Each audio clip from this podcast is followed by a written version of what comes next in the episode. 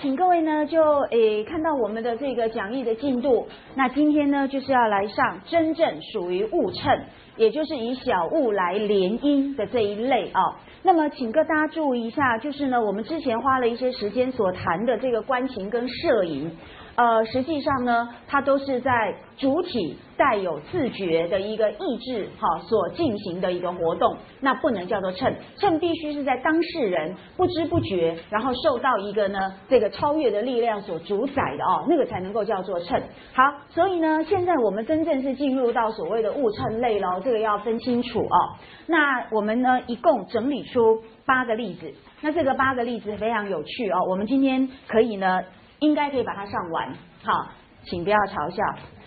好，总而言之，第一类呢是大家最熟悉的，也就是呢二宝联姻啊，也就是所谓的那个呃用金锁片跟这个通灵宝玉所共构的一种呃这个金玉良姻。那就此而言呢，诶，我们先把八个例子都讲完之后，我有话要说哦。不过呢，在这边我们要先补充一个很有意思的东西，就是啊。我们历来的读者呢，一面倒的反对薛宝钗，好，然后呢推崇跟喜爱林黛玉。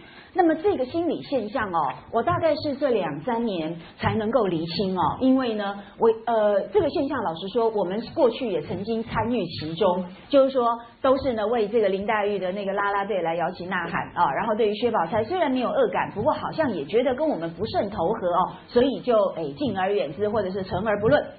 但是呢，这几年我开始在思考这个问题，就是说，那读者的心理是有什么原因所发动哦？有的时候，我们的好恶其实不完全是我们个人所决定，好，不是你个人的某些价值观引导之下的一个理性的判断，你其实是在一个不自觉的情况底下，被某一些本能，或者是呢被你的时代所牵引哦。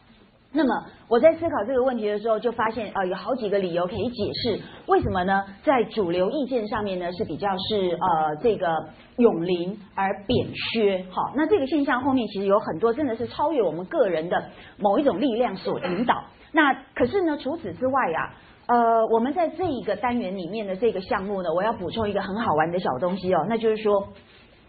在我们这个主流意见之下呢，我们因为对薛宝钗有所反感，好，那么你的反感已经呢对你造成一个哈哈镜的效果。那这个哈哈镜呢，使得你看到有些事物呢会呃扭曲的解释，或者是会视而不见。那么所以呢，我一般啊跟同学所常常引述到的一个成语，那就叫做王府义林。好，那大一的同学，呃，我们访谈过，所以你们都知道我为什么讲这个成语。其他的同学，你们可能听不懂我在说什么哦。可是实际上，你们都知道这个故事。好，这个叫王府义林，这样应该看得懂了吧？好，看得懂了吗？哎，就是呢，有一个人，他不是那斧头不见了，对不对？这个王就是王师啦，不见了哦。结果他就怀疑是他的邻居偷的，对不对？然后再有这样的成见之下呢，就观察那个邻居，觉得他的一举一动、一言一行根本都是做贼心虚，一副就是小偷的样子，很真实的感觉哦。请注意，这个感觉很真实。然而呢，后来他找到他的斧头了，那这下子他当然知道说冤枉了别人。然后呢，他再去观察那个邻居，哎，怎么看怎么怎么就觉得他一举一动就是光明磊落。好，所以呢，很奇怪呀，对方其实完全没有改变，可是呢，一个呃有了成见、有主观的感觉呃引导之下的眼光，就会让你看到截然不同的对象。那所以这个意字当然其实就是臆测的臆了哦。总而言之，我们在臆测之下，你的感觉真的很真实。可是真实的感觉不一定是真实的事实哦。我觉得这个是我们一直都没有分清楚的事情。总觉得只要我的感觉是真实的，是真诚的，是发自内心，好像它就可以变成是一个真理。而这个是非常严重的。范畴的混淆，你的感觉很真实，那是一回事；但是事实是不是这样子，那又是另外一回事。结果就在王府意林的情况底下呢，很多对于这个薛宝钗的理解，我觉得都是过分的呃穿凿附会，而且呢过分的那么用成见来加以呃扭曲。那么这个例子呢，我想呃我就要来谈一个问题了哦，就是说在第八回，我们呢首先看到金锁片跟这个通灵宝玉某一种。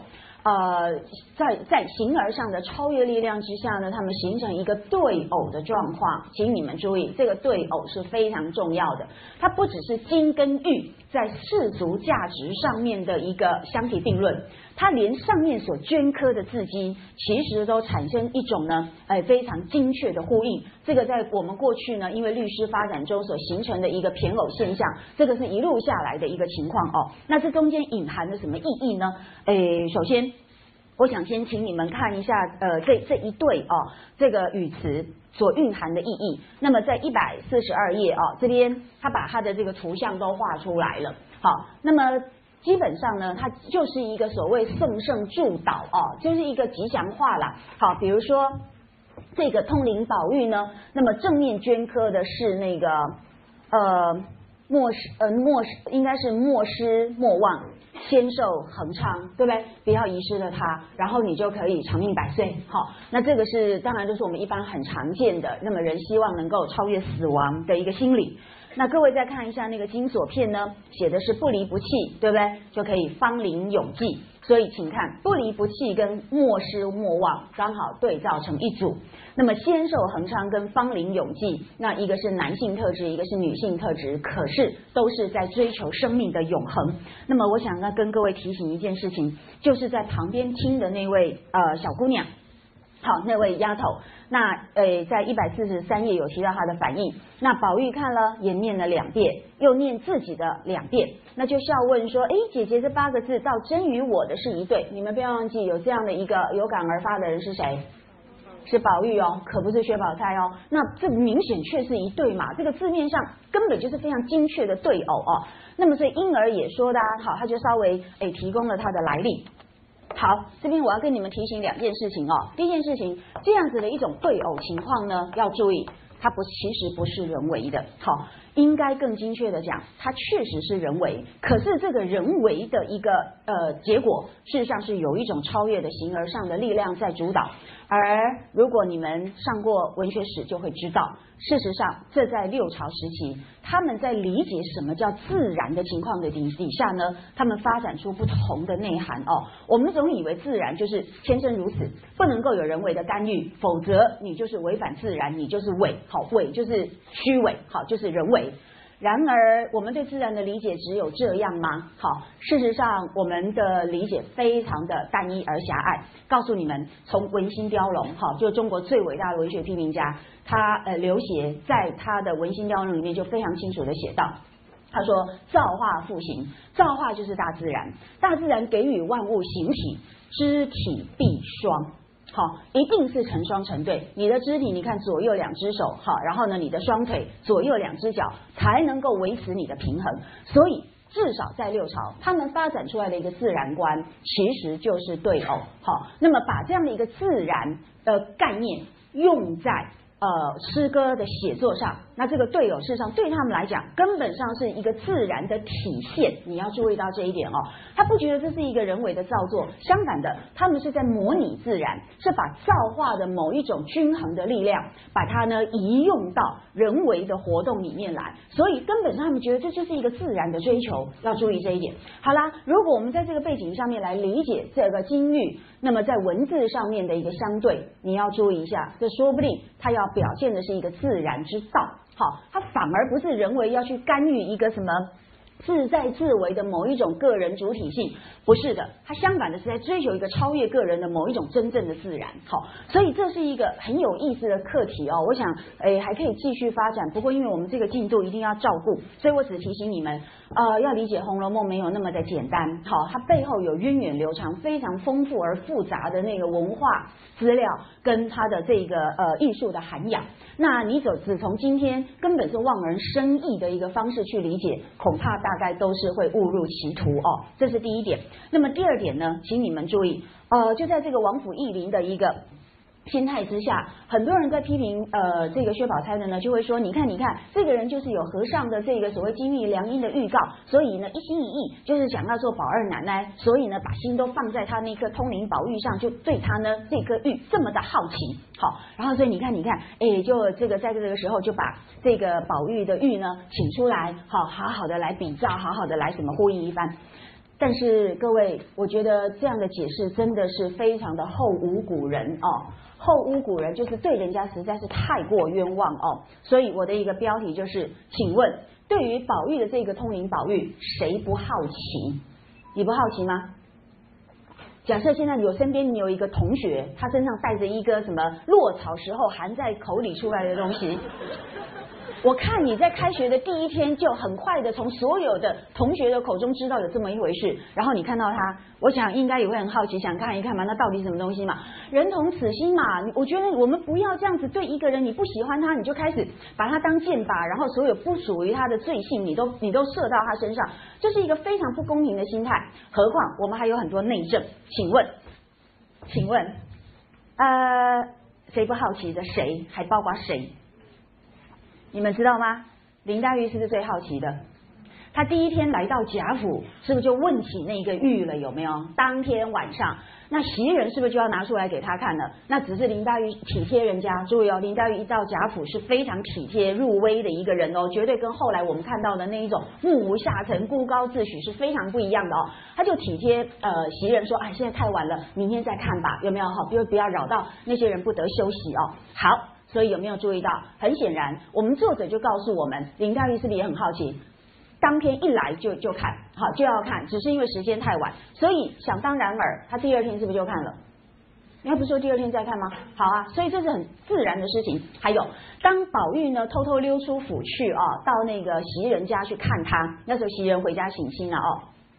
哎，行星，好好，这个词我们用呃，不要用元妃的那个规格来理解哦。那结果呢？有没有发现花家人的反应是不是也是很好奇？好，然后袭人因为都知道大家都对这个非常的有兴趣，所以是不是特别把那个玉有没有小心翼翼的去让大家看一遍，对不对？这不就是人情之常吗？《红楼梦》写的就是人情之常。那林黛玉第一天晚上就看了，难道你就不会觉得他有什么意图吗？所以我的意思就是说。哎，我们薛宝钗到第八回才看哦，已经很镇定了哈，已经很不追随俗情了哦。这个人蛮不被这个社会的常情所干扰的一个人哦。要不是现在刚好宝玉来看他，然后呢彼此之间哎有有一番对话，那才顺便提到这块玉，不然这个玉大概呢我们就没有机会看到上面所镌刻的字句了哦。所以我的意思就是说，要理解一个人、判断一个事件，真的要尽量客观哈，否则。讲讲出来话就是所谓的 doxa 是没有价值的哦。好，那这个是呢，跟各位呃做一个简单的提醒。那我没有按照顺序呢的排列第二组的这个联姻的物称，呃，我们因为要跟这个二宝联姻做一个呼应哦，所以呢。我们安排的是出现在第四十九回跟第五十二回的这个宝玉跟宝琴这一组很特别哦。事实上呢，诶，我之前有提醒大家回去要先把相关段落看一下哦。我们现在就不带大家仔细念了，因为这个真的太花时间哦。那我简单的说，宝玉跟宝琴呢，他们透过两个设计。那么作为二宝联姻的投影跟巩固，哈，作为一个潜在的二宝联姻，一个金玉良姻的一个另外一支的一个支援哦。那诶，怎么说呢？首先呐，我要提醒大家哈，他们这两个人之间有一个非常微妙的关系。那虽然是透过小丫头呃开玩笑的时候呃没有避忌哦，那么随口所说的，不过这其中确实隐含了某一种。呃，联想的思维，那么这就是小丫头四儿所说的什么同日生的，就是什么。夫妻，那四儿他自己跟宝玉就是呃同同月同日生，好，所以他就开一个玩笑啦。当然这个玩笑是不是有点愉悦愤激，对不对？你做一个小丫头，凭什么跟那个大少爷说你们是呃因为同日生所以是夫妻？所以后来王熙凤在抄检大观园的时候呢，所得到的情报资料，其中一条是不是就是这句话？好，这句话告诉你们补充一下，绝对不是袭人说的，因为因为。整个大观园，甚至整个荣国府，根本就是一个半开放式的空间。我们到时候讲到这个专题的时候呢，会做很多的证据，把整个贾府里面人际往来、讯息流通的网络，我们会做一个完整的图像，好让大家来来了解。所以他们根本在里面讲话，外面的那些做更的呃这个妈妈们听得一清二楚的。所以呢。太多人知道他们讲的这些私密的话了啦，所以宝玉哦的那个反应其实是表示他很无知啦。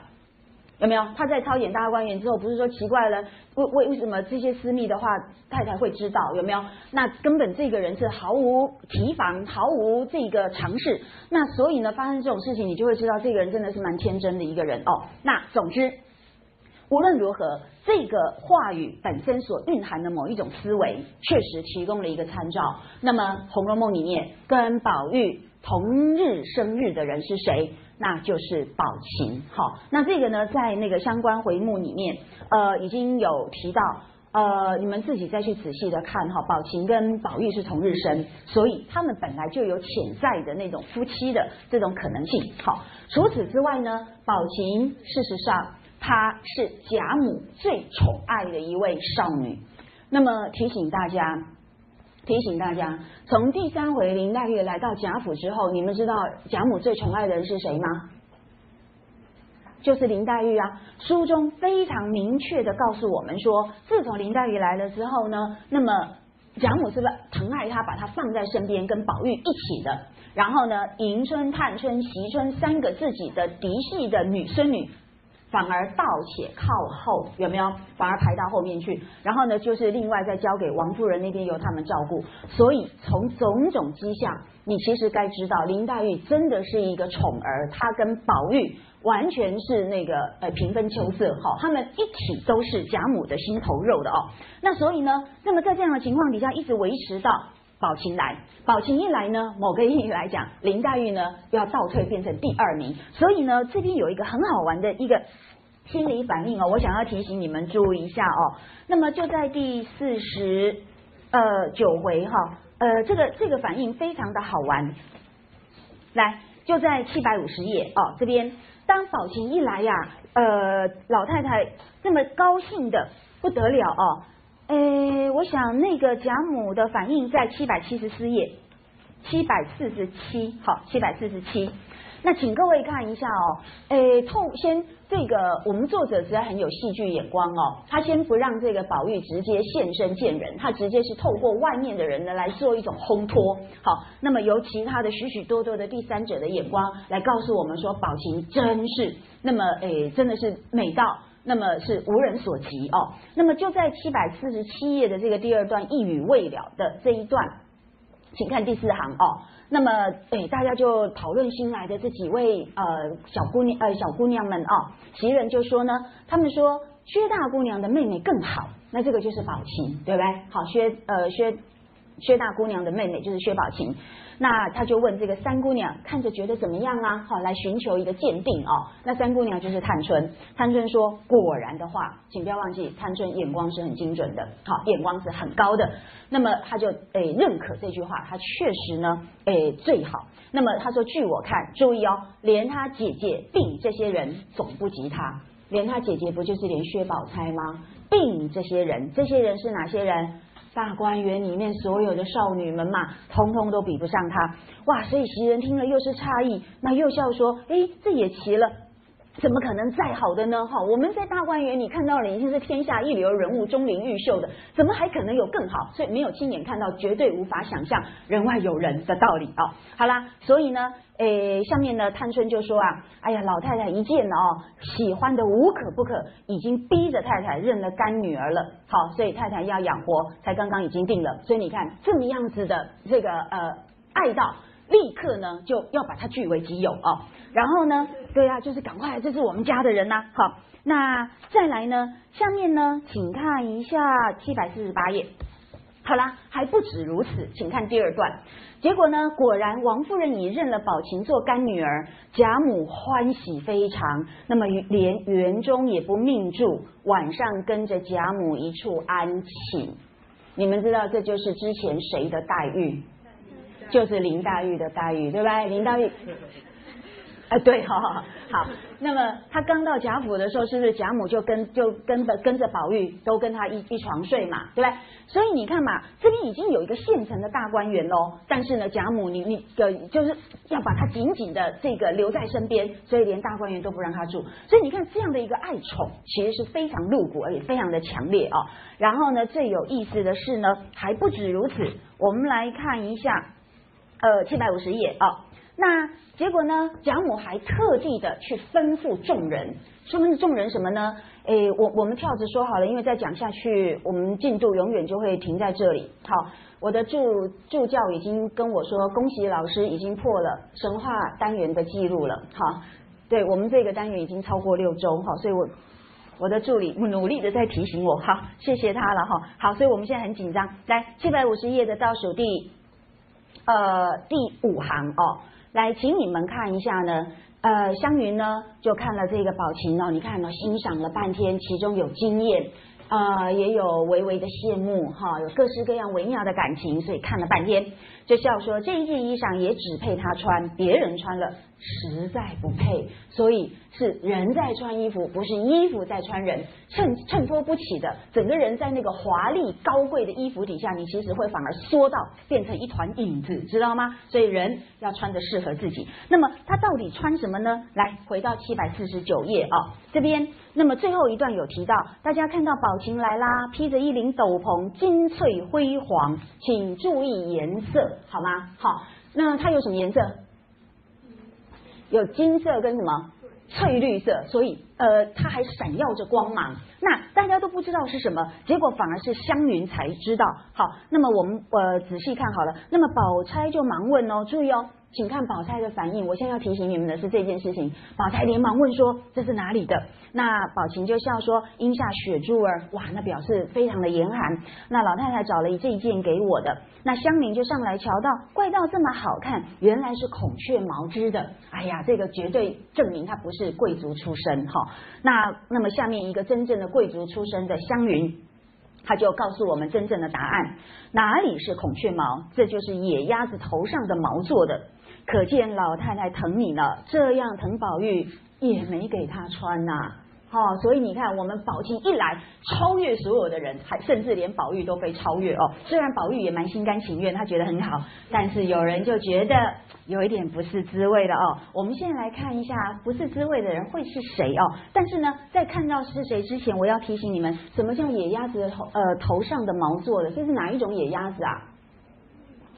答对了，台湾有，它是一种候鸟，就是绿头鸭，它的头就是绿色的，所以候鸟，所以会飞到宜兰哈各种出海口，但是呢，它就会被台湾人捕捉起来变成姜母鸭哈，好可怜，好，这个是不应该的行为，好吗？好，好，总而言之，那所以哦，所以贵族世家他们的这个消费。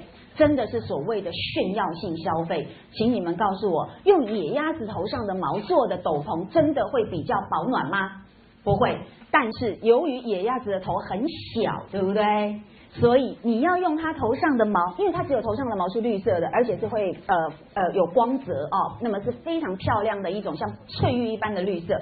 那么你要用它头上小小的一颗呃头上面的毛，要做成一领斗篷，斗篷大概又是我们所有衣服里面面积最大的，好，所以你就可想而知，这一领斗篷上面呢，全部都是鸭子的血啊！对不起，我要诶这个浇一下你们的冷水啊，所以。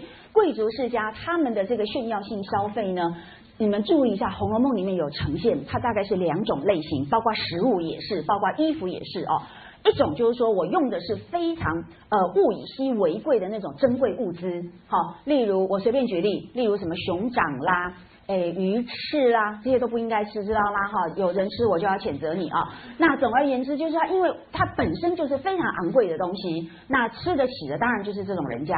可是这种贵族世家不可能每一顿都有这样的东西，是因为毕竟是珍稀物质。所以作为这一种呃上流阶级的这种炫耀性消费，还有另外一种形态，就是我用的是平常你可以用到的那些材料。但是呢，每一件、每一每一件呃衣裳或每一盘的这个食物，它必须要用很多的材料，这样一来，那个东西是不是也就很昂贵？所以。大概十年前吧，我在报纸上看到一个新闻哦，其实都在走台湾过去的呃那种老路子了哦。那是在大陆陕西发生的一件事情哦，就是呢有诶这个很有钱的商人，包括一群台商，他们呢就办了一桌，那么号称满汉全席了哈，其实不不完全一样，但是他们就是为了要炫富，好一种豪奢。那其中当然每一道菜都是非常昂贵了哦，但是我印象最深的是其中一道，你们知道叫什么吗？叫做鲤鱼须。鲤鱼的胡须。好，你们至少在照片上看过鲤鱼嘛，对不对？好，那用鲤鱼须来炒一盘菜，已经有点匪夷所思了。请注意，它是要用鲤鱼的第一根胡须。对，所以每一只鲤鱼只能提供两只胡须。哈，那你要炒炒成一盘菜，要用掉几只鲤鱼啊？数百只以上吧，对不对？所以一只鲤鱼假设五十块，随便我乱举例，也许没有这么便宜。那如果两百只鲤鱼呢？那一道菜刚光光材料就要多少？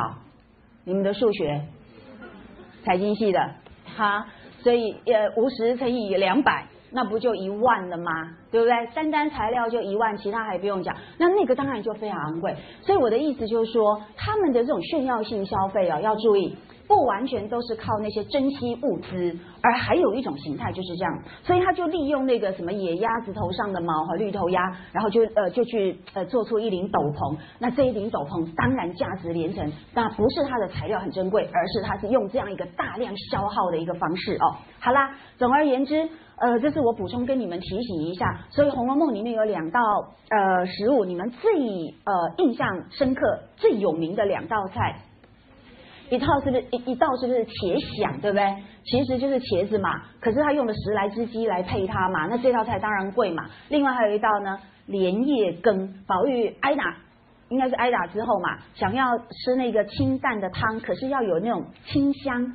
然后就用什么莲叶呃荷莲叶啦，那什么莲蓬啦，可是那个做工非常繁复，有没有？这就是这种富贵人家的手笔哦。所以他们不一定是用很昂贵的食材，但是呢，他们会用各式，比如说耗费大量的人工、大量的物资，才能做出一件产品。那这个就是他们的方式哦。所以给你们做参考。好啦，所以呢，你们看哦，宝琴一来，简直夺占了所有人的光芒跟。贾母的宠爱，好啦，所以宝钗就说：“哎呀，这真是俗话说的‘个人有缘法’哦。”那么再也想不到宝琴呢，呃，这会子来了。那么既来了，又有老太太这样疼他，有没有发现一路上都是谁在发表感言？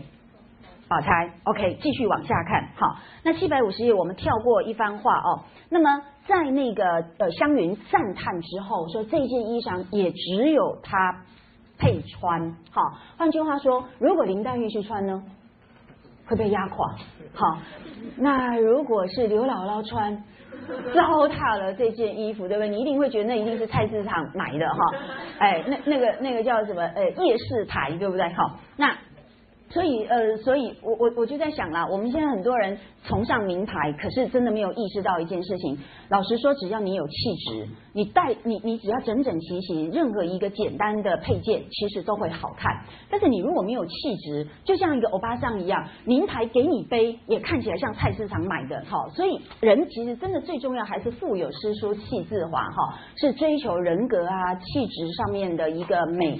跟雅哈，而不是在追求物质的定位了哈。好啦，总而言之，哎，我想我们还是回到我们的文本好了。好，总而言之，那么正说着呢，琥珀就走来喽。琥珀是贾母的丫头，她来宣达圣旨啊。那么她说，老太太说了，叫宝姑娘别管紧了，秦姑娘她还小呢，让她爱怎么样就怎么样，要什么东西只管要去，别多心。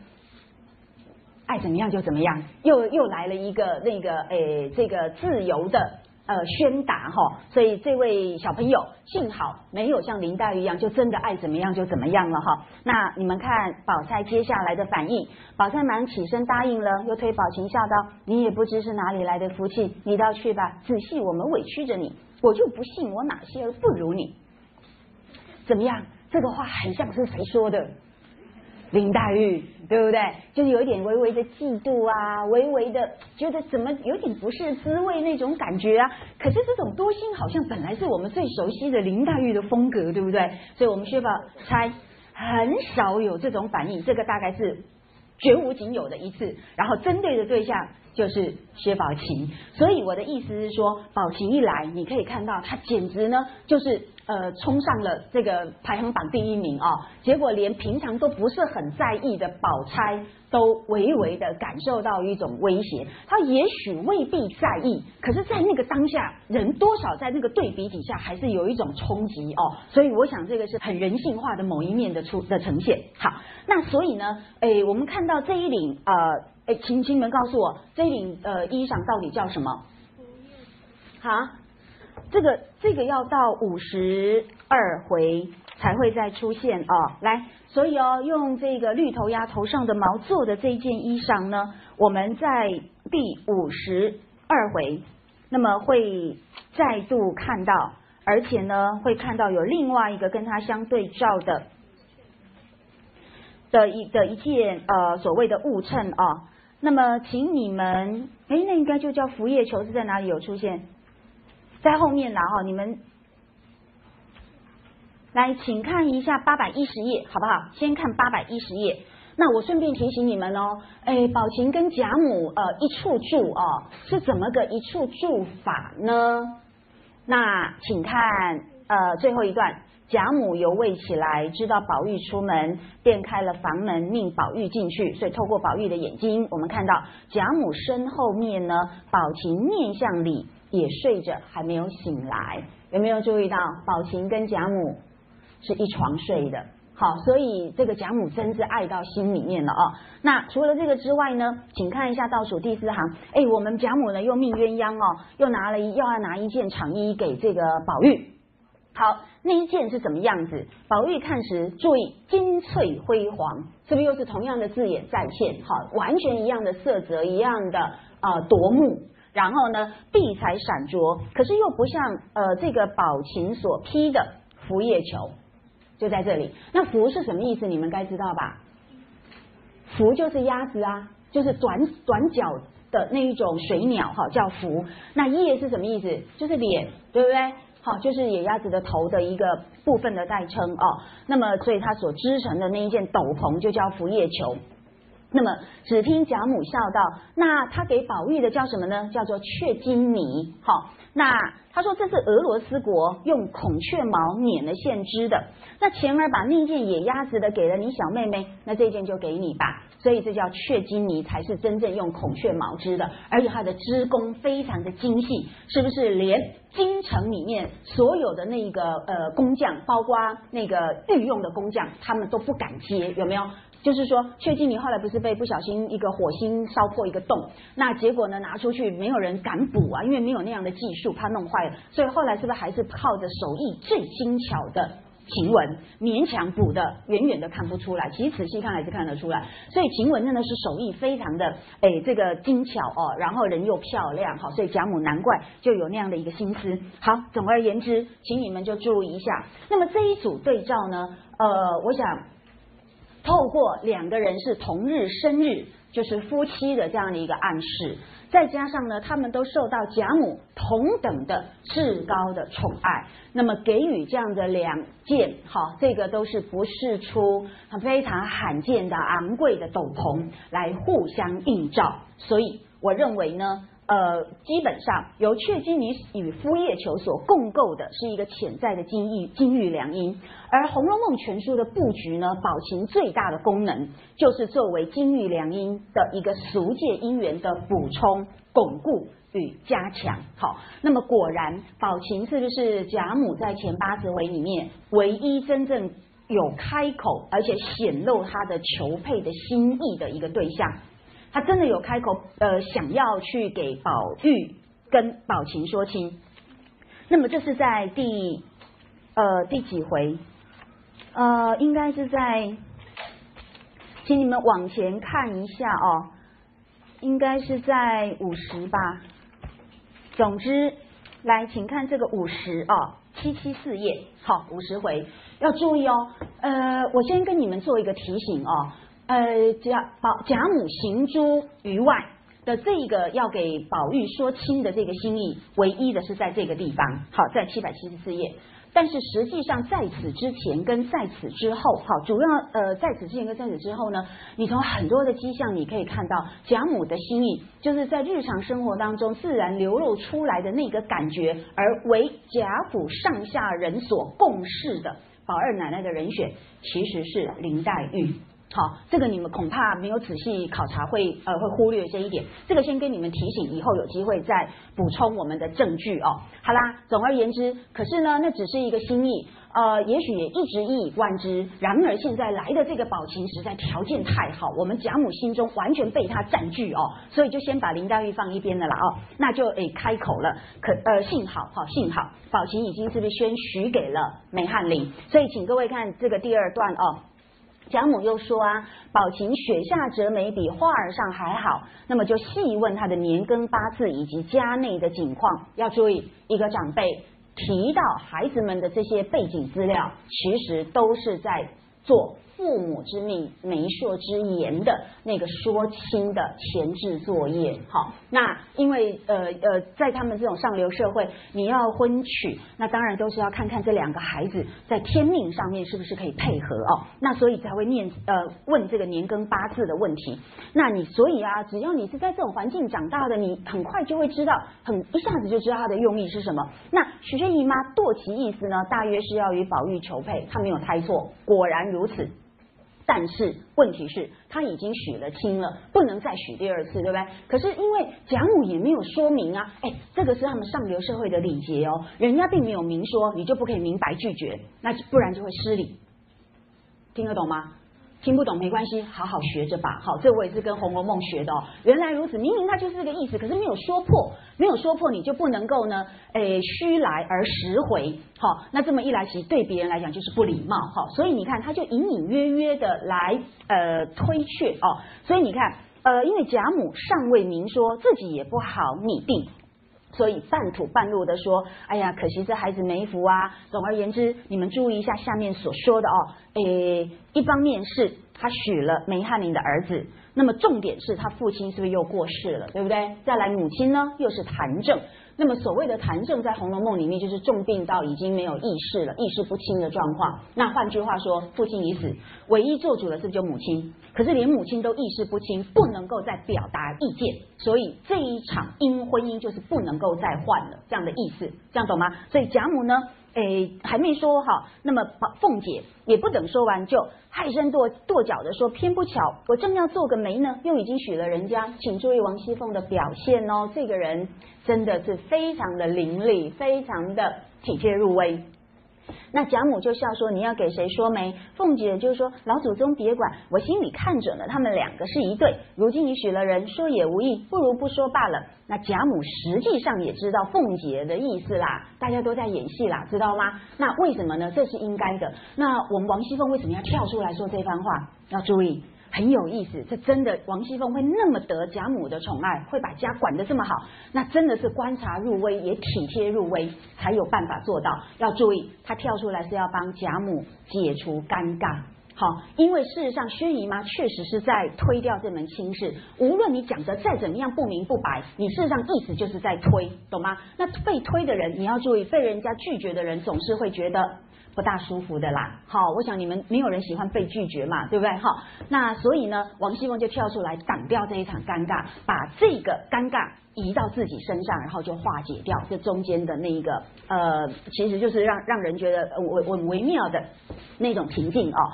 所以呢，这是王熙凤很精细。然后很体贴，很懂得人情优美的一个表现。好，好啦，所以呢，我们把这个谈完呢，主要就是要跟各位说明一下哦。那我们这位宝琴呢，跟宝钗之间的这个联姻是一个非常特别的现象。我们呃以后有呃等把八其他七项都讲完之后，我们再来做一个整理哦。总而言之，这个是所谓二宝联姻的一个投影，那么是作为呃金玉良姻的一个巩固与加强。好，这个跟各位呃做一个补充。下面呢，我们要多花一点时间哦。那么我们没有按照顺序啦，不好意思，呃，但是没有关系，我想这些情节你们都应该很熟了哦。所以请大家看一下，我们所放在这个讲义上的第三组呢，这组因为我实在是很想要呃多多说一点。那所以，我先把它放在第三组哈，有一点性急哦。所以我们先请各位看一下，这是板儿跟乔姐的一个婚姻暗示。那首先呢，我想先请你们看一下第五回哦，这边呢，在人物判词里面，它事实上已经做了一些呃线索，来提供给我们呃进行那个掌握，在八十八页，好，这个八十八页。那么在那个第二个图层，请看一下，后面又是一座荒村野店，有一个美人在那里纺机，这是不是就是乔姐儿的未来写照？然后呢，请你们看一下哦，世败修云贵。真的，一败涂地之后，不要再说你过去是多么的炙手可热哦，因为现实是非常残酷的。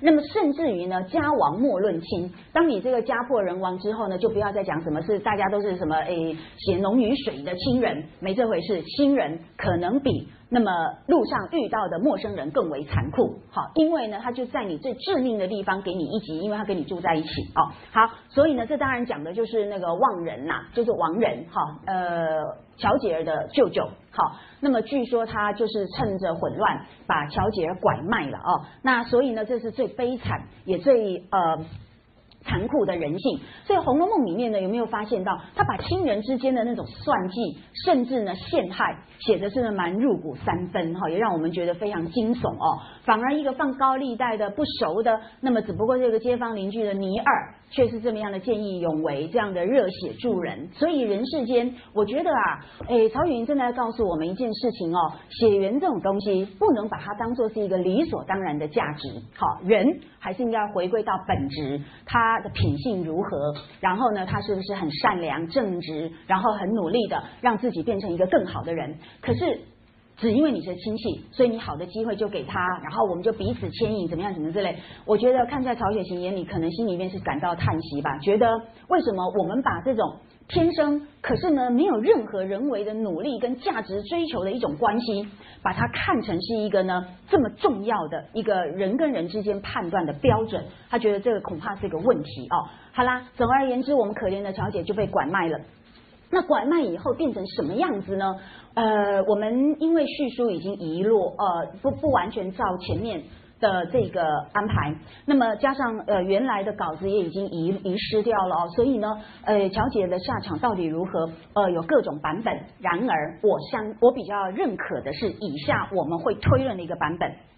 首先，请你们看一下，他是说，当呃乔姐被拐卖之后呢，偶因寄流逝。巧得遇恩人，那这十个字，请你们现在立刻先背起来，因为我们等一下要不断的呼应这十个字哦，就是说，呃，巧姐儿的呃这个因祸得福。或者是呢，遇到一个人生灾难的一个救赎点，是在一个很巧合的情况底下，哈，不是人为的努力，在那个巧合底下呢，遇到了刘氏，好，你看，就是所以这边偶因记刘氏是说，因为他的母亲过去呢救助过刘姥姥，好，帮助过她，那刘姥姥呢感恩在心，一辈子没有忘记，要注意人性在这里是最美好的哦，就不要把别人对你的好视为理所当然，然后呢，不要把血缘当成就是一个牢固。到诶，完全不分是非的一种迷信，好，那这个都是人类的一种无名所造成的一种混淆。所以呢，我们这位刘氏只因为人家给他一饭之恩，然后呢就拼命的报答，所以在某一个偶然的机会底下遇到了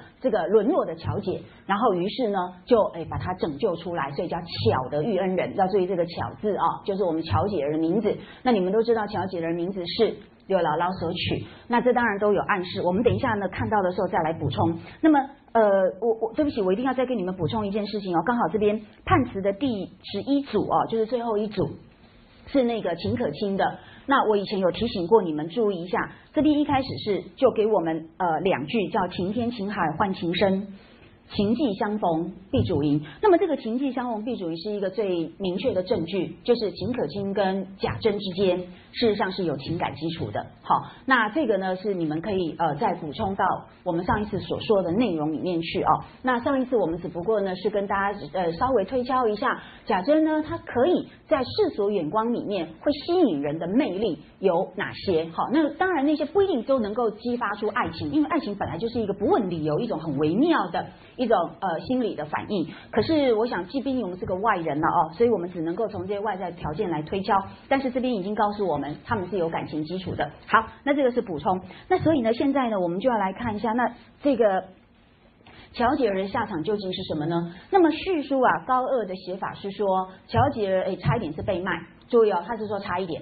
然后呢，幸好是来吊丧的这个刘姥姥，然后呢遇到了，因为贾政不在家，家里无人主持，所以呢那些不孝子孙就胡作非为，连自己的亲侄女亲外甥女都敢下这种毒手，所以平儿非常紧张。可是她只是一个丫头，她没有办法解决阻止，所以刚好刘姥姥来了，她就把这个烦恼跟她讲。那刘姥姥呢，他们两个人就呃共同来诶提出一个计策，就是呢。呃，借由刘姥姥就把那个乔姐私藏好到他们家的乡间，然后躲开这个灾难。等到贾政回来之后，那么刘姥姥才把乔姐完璧归赵。这么一来呢，就保全了这个家族里面最小的一个女孩儿啊。那然后呢，就在这个时候，刘姥姥顺便就跟这个贾政提亲，说呢，我们乡下有一位大地主，好是那个第一的大财主。那当然跟贾府的规模是不能比了哦，但是呢，在他们乡间也是一等一。那么诶，生活是非常衣食无虞，非常稳定。那他觉得说，如果乔姐嫁给这个大地主，大诶大户人家也蛮不错的。那贾政呢也同意了，所以呃，乔姐就是这样子啊的一个收尾，好一个结局。然而这个完全不符合我们在前。面所看到的这些讯息哦，刚刚图册里面那个图已经很明确告诉我们说，呃，乔姐过的生活是少奶奶的生活吗？不是，她要亲自纺织，那都是穷人家的这个家庭主妇才会做的事情哦，所以她是非常劳苦的一个贫困环境。好，那么在这样情况底下呢，那么乔姐到底她的下场如何？我们首先呃，请大家注意一下第五回后面有一个《红楼梦》曲哦。那么就在收尾的飞鸟各头领里面，我觉得这边应该有几句话，大概是呃啊不是收尾，抱歉，我们应该是看到前面的那个啊不对，抱歉，应该是在第一回的那个好了歌注。好，那么你其他的你们自己再互相对照一下哦，诶十三页。十三页，好，这个甄士隐呢，对于这个道士所唱的这个道歌，好，道情歌，这个有专有名词哦，叫做道情，好，那个是呃从唐末五代开始流行的一种呃宗教的一种呃宣教的方式。呃，也可以说是跟民间的娱乐相结合，然后后来又变成一个文学的题材哦，那就是叫道情。那么是游方道士，那么他们周游天下，诶，虽然非常落拓潦倒，可是呢，他们其实是有智慧的人，所以透过他们所唱的歌词来点化世人了哦，这个叫道情歌。那总而言之，呃，大彻大悟的甄士隐呢，就做进做了进一步的注解。那在十三页的最后这一段，你们可以看到，其实里面哦所涉及到的。很可能都是《红楼梦》中具体人物的具体遭遇哦。那其中呢，也许我们可以来看一下这个倒数第二行，好，择高粱，谁曾忘流落在烟花巷。好，什么叫择高粱？就是你选择的都是跟你门当户对的金玉良姻，对不对？高粱子弟就是那种富家子弟，哈，跟贾府门当门当户对。可是谁知道世事如此难料，而且如此极端，那么到最后是流落在烟花巷。好，那我们一般觉得了哈，我们揣摩很久，觉得这两句应该是影射呃这个乔姐儿的命运。好，那所以呢，可怜的乔姐被拐卖之后。呃，非常凄惨，他变成了雏妓。好，我觉得这当然是非常非常可怜的一件事情哦。所以这么幼小的孩子嘛，哈，那真的是非人的待遇啦。所以呢，幸好有刘姥姥来救他。好，那我想。总而言之，在残酷当中呢，终究我们还是可以看到一点点光明。那也许这就是乔吉尔的母亲所种下来的善因，然后在他身上呢所结出的一个善果哦，让他唯一的女儿不在这个人间受苦。那但是呢，这中间的因缘究竟如何连结呢？跟刘姥姥到底有什么关系呢？来，请各位看一下这个第四十回啊，这边。我们这边呢有一个很有趣的一件事情，在六百一十九页。好，在六百一十九页。那这回呢是刘姥姥第二次来到荣国府，然后呢就有第一次的机会去逛大观园。那透过这个机会，我们呢可以深入到大观园的规格内部，了解到每一位小姐她的个性，她怎么样布置她的房间。你们知道，房间其实就是灵魂的延伸，它就是个人的认同跟个人的审美、个人的呃一个精神空间哈的一个体现。那所以呢，在这边他是来到了探春的房中，那结果呢？这一段很有意思，我们以后讲到诶人物论再说好了了哦。总而言之，就在倒数第六行，那描述各式各样的摆设之后，下面那么有一个大盘子呢，是盛着数十个焦黄玲珑大佛手，好。然后呢，右边什么什么之类的，那呃宝因为板儿已经在这里有点熟了，他就要摘那个锤子哦，要玩。那丫鬟们蛮拦住他，然后他又要佛手吃。那探春捡了一个与他说：“玩吧，是不得的。”好，那这个佛手呢，我要跟你们简单介绍一下哦，它其实是一种水果，但是水分很少，是水分很少的水果，所以它不能吃。好，那它的功能是什么呢？它的功能其实第一个就是做装饰品，所以你看探春的房间，它是摆了数十个做装饰，那它真的是鹅黄色，很鲜亮的一个黄色。那为什么叫佛手呢？它就有点像握拳的这个大小跟造型，好，只是弧度是比较圆润的。然后呢？呃，我我以前看过有人造的，本来想买下来，以后就每每堂课就可以拿来给你们看，但是后来犹豫了一下，竟然就没了哈，所以我就很很后悔哈。那他就一个是做摆设，请注意，在这种大户人家能够担当得起摆设的资格的，是不是表示他一定是要物以稀为贵，要很昂贵？所以这个佛手比较是江南的产物哦。然后呢，所以到了哎这个北方，他们贾府的所在地很麻烦呐，有时候又说是金陵，有时候又是在北京，对不对哦？那所以。总而言之，至少这个佛手是非常昂贵的一种呃植物的果实。那么它的第二个用途呢，就是做精油。所以你们应该都知道，它就叫佛手柑，有没有？那因为它你有香气。那就可以提炼出那个香精油出来哦，所以基本它就是不能吃啊，因为它根本没有什么水分，所以根本很难以入口，所以探春就叫它是拿只能拿来玩，好，那所以还不不容易啊，竟然把佛手这种昂贵的装饰品拿来玩哦，就你就知道这是大家人的手笔。好，这里埋下了一个伏笔，我们来看一下哦，到了第四十一回，这个佛手又再度出现，来，请看一下，我们看的很快哦，就在那个呃第。六百三十五页，好，六百三十五页的这个第二行哦。那么这个时候啊，那么奶子呢就抱了大姐而来，这个奶子就是奶妈奶娘哦，不要误会哈。我第一年教的时候念到这里，然后后来改到期末考卷。有一位呃工学院的学生，哈，他就他写的洋洋洒洒，我觉得考考的不错哦。然后他常常写着写着就会挂号表示他的意见哦，我觉得那意见是最好看的哦，好有趣。他就写着写着，然后就写到这一段说，哎，忽然奶子抱了大姐来，然后呢挂号说真难听，哈，然后那那就表示说。他他真的有读到嘛？哈，对不对？那不要用我们今天的眼光来看了哦。好，那大姐就来了，请注意哦，到目前为止，乔姐儿还没有名字哦，要到四十二回，她才有一个名字叫巧哦。好，然后呢，大家就哄着这个大姐儿玩啊。那大姐儿呢，因为抱着一个大柚子玩的，忽见板儿抱着一个佛手。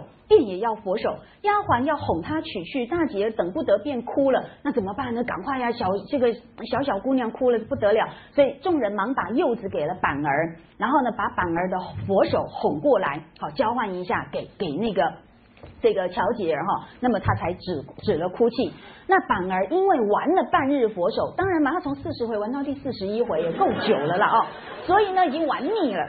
然后呢，这时候又两手都抓着果子吃，哎呀，忙得不可开交。所以呢，哎呀也玩腻了，手上又有更多别的事情可以做哈，又要有好多好吃的东西，所以他也就不管了哈，就就就把这个佛手给了乔姐。好，大约就这样。然后呢，他又发现。这个柚子又香又圆，更觉好玩，好就当球踢着去了啦哦。那这个小朋友，哎，他们见异之前也蛮快的嘛，对不对？好，好，那现在就要提醒大家注意一件事情，请看一下我们荧幕上呢，有呃告诉各位几句支批哦。那么就是所呃支批里面就有提到。呃，乔姐儿呢，她看到板板儿抱着一个佛手，便也要佛手。那他这两句就批说啊，这个是小儿常情，对，这是小朋友，小朋友是不是就一般的人性嘛？就别人都比我们自己的好嘛，对不对？别人只要分到的那一块蛋糕，一定比我大，有没有？所以做父母很为难。所以告诉你们呐，将来你们有可能会做父母的人哦，教你们一个绝佳的办法，以后要分给小孩子东西的时候，你不要分，绝对不要自己分。叫两个中或三个中间的一个分，然后呢，分的人分完之后，有另外没有分的人选，这样一来，他一定会努力切的很公平，了解吗？这是非常有效的办法。哎呀，所以人性就是如此哦。但是呢，但是我们作者当然不是在细腻入微的描呃描述各种人情啊哦各种人性。他其实是要来做千里浮现，好，他有一个线索，现在已经要埋下来了。千里之外，你会看到他另外一个线头，告诉你原来一路是会这样子的发展。好，那另外呢，在我们的这个板儿又见这个柚子又香又圆，好，然后就不要佛手的这一段呢，他又说。柚子就是今天的这个香团之属，请你们注意，它也跟这个圆是相通的。这个圆其实意思就是说，跟又香又圆的圆这个字谐音，然后也是在告诉你这里面有姻缘的设计哦。那所以他说，那可是为什么一定要佛手？请注意哦，柚子呢是要来提供那个圆字的谐音，好，透过它的形状。那为什么要用佛手呢？哎，知批是说佛手就是要来指点迷津，好，那所以呢，以后遇到了人生的重大的这个呃这个灾难、重大的困惑没有办法解决，这个佛手就会引领你，然后呢走出迷津，然后也迎向光明。那我自己呢的解释是这样子的了哦，你们可以参考看看。我觉得它其实最重要的，当然都是取取意于这个水果的。名称的字面哦，所以佛代表什么呢？代表慈悲，不用说了吧。好，那手呢，其实就是一种引渡的指引，一双手可以牵引你离开悲哀的深渊，一双手可以引领你走向人生的正道。那所以我觉得呢，假如把佛手呃做另外一个字面上的解释哦，那么它可以就是一个慈悲引渡的含义。而这么一来呢，我觉得更接近。将来乔吉尔他沦落在烟花巷之后，有一双慈悲的手把他救渡出来。好，我觉得这个也许会更切合。好，总而言之，那么我们就可以看到说，哦，原来这一大段就是要来埋伏这个人两个人将来的一个下场哦。那么为什么我们说乔吉尔他是沦落在烟花巷？除了那个好了哥住的线索之外，还有一个非常有趣的东西，你们大概没有发现。你们要下课吗？没关系啦，哈，不用下课了，好不好？哈，然后你们有需要出去的就出去，没关系，好不好？因为这样我也会很觉得不好意思哦。但是，但是赶快把这个讲完吧。总而言之，所以我就占你们便宜。好，那各位，请你们看一下那个第六回哦，有一段好好玩的东西。如果没有支批，我们真的看不出来。那是什么呢？就是刘姥姥第一次来到荣国府的时候啊。那么，请你们看一下，就在一百一十七页。这是刘姥姥第一次来到荣国府，然后她是要来做什么事啊？借吗？对啦，叫做打秋风啦。好，那秋风有好几种写法，没有关系哦。好，然后我们来看一下，所以你真的就是伸手要钱啊？一般人来讲，你只要有正常的呃心智，你是不是都会觉得很不好意思，对不对？开口要钱，那真的很羞愧。哎，所以我们陶渊明曾经去乞食过的哦。陶渊明，不要以为他很帅啊啊！不为五斗米折腰。我要走了，挂冠求去。你以为他真的是完全不知道，拼着一股呃蛮勇，然后我就就做出这样的选择吗？不是的，他付出很大的代价，他真的去乞食。好，他所以所以写了一首诗叫《乞食诗》，这个都是对人性很严酷的考验啊，是一个很大的压力。尤其重点不是贫穷本身，重点是你周围的人所投射的眼光。好，总而言之，一百七十七页你们呃一百一十七页你们翻到了哦，那么就在倒数第。六行，我们六姥姥经过一番交代啊，一番怎么呃一一番曲折哦，那他还是一直没有开口，所以呢，引介他的周瑞家的呢就呃提醒他，你来的目的要赶快哦，趁这个机会哦，不然就错过了。那所以呢，一面说一面就递眼色给刘姥姥，刘姥姥会意，未语先绯红的脸。欲待不说，今日又所谓何来？只得忍耻说道：“哎呀，如何如何？下面就是道艰难呐。那虽然没有直接说，当然王熙凤也知道嘛，所以是不是把要给丫头做衣裳的二十两，是不是就直接给她，对不对？好，好。总而言之，请注意‘忍耻’这两个字。那么表面上呢，在这个呃叙事的脉络底下，这个忍耻当然就是表示他当下。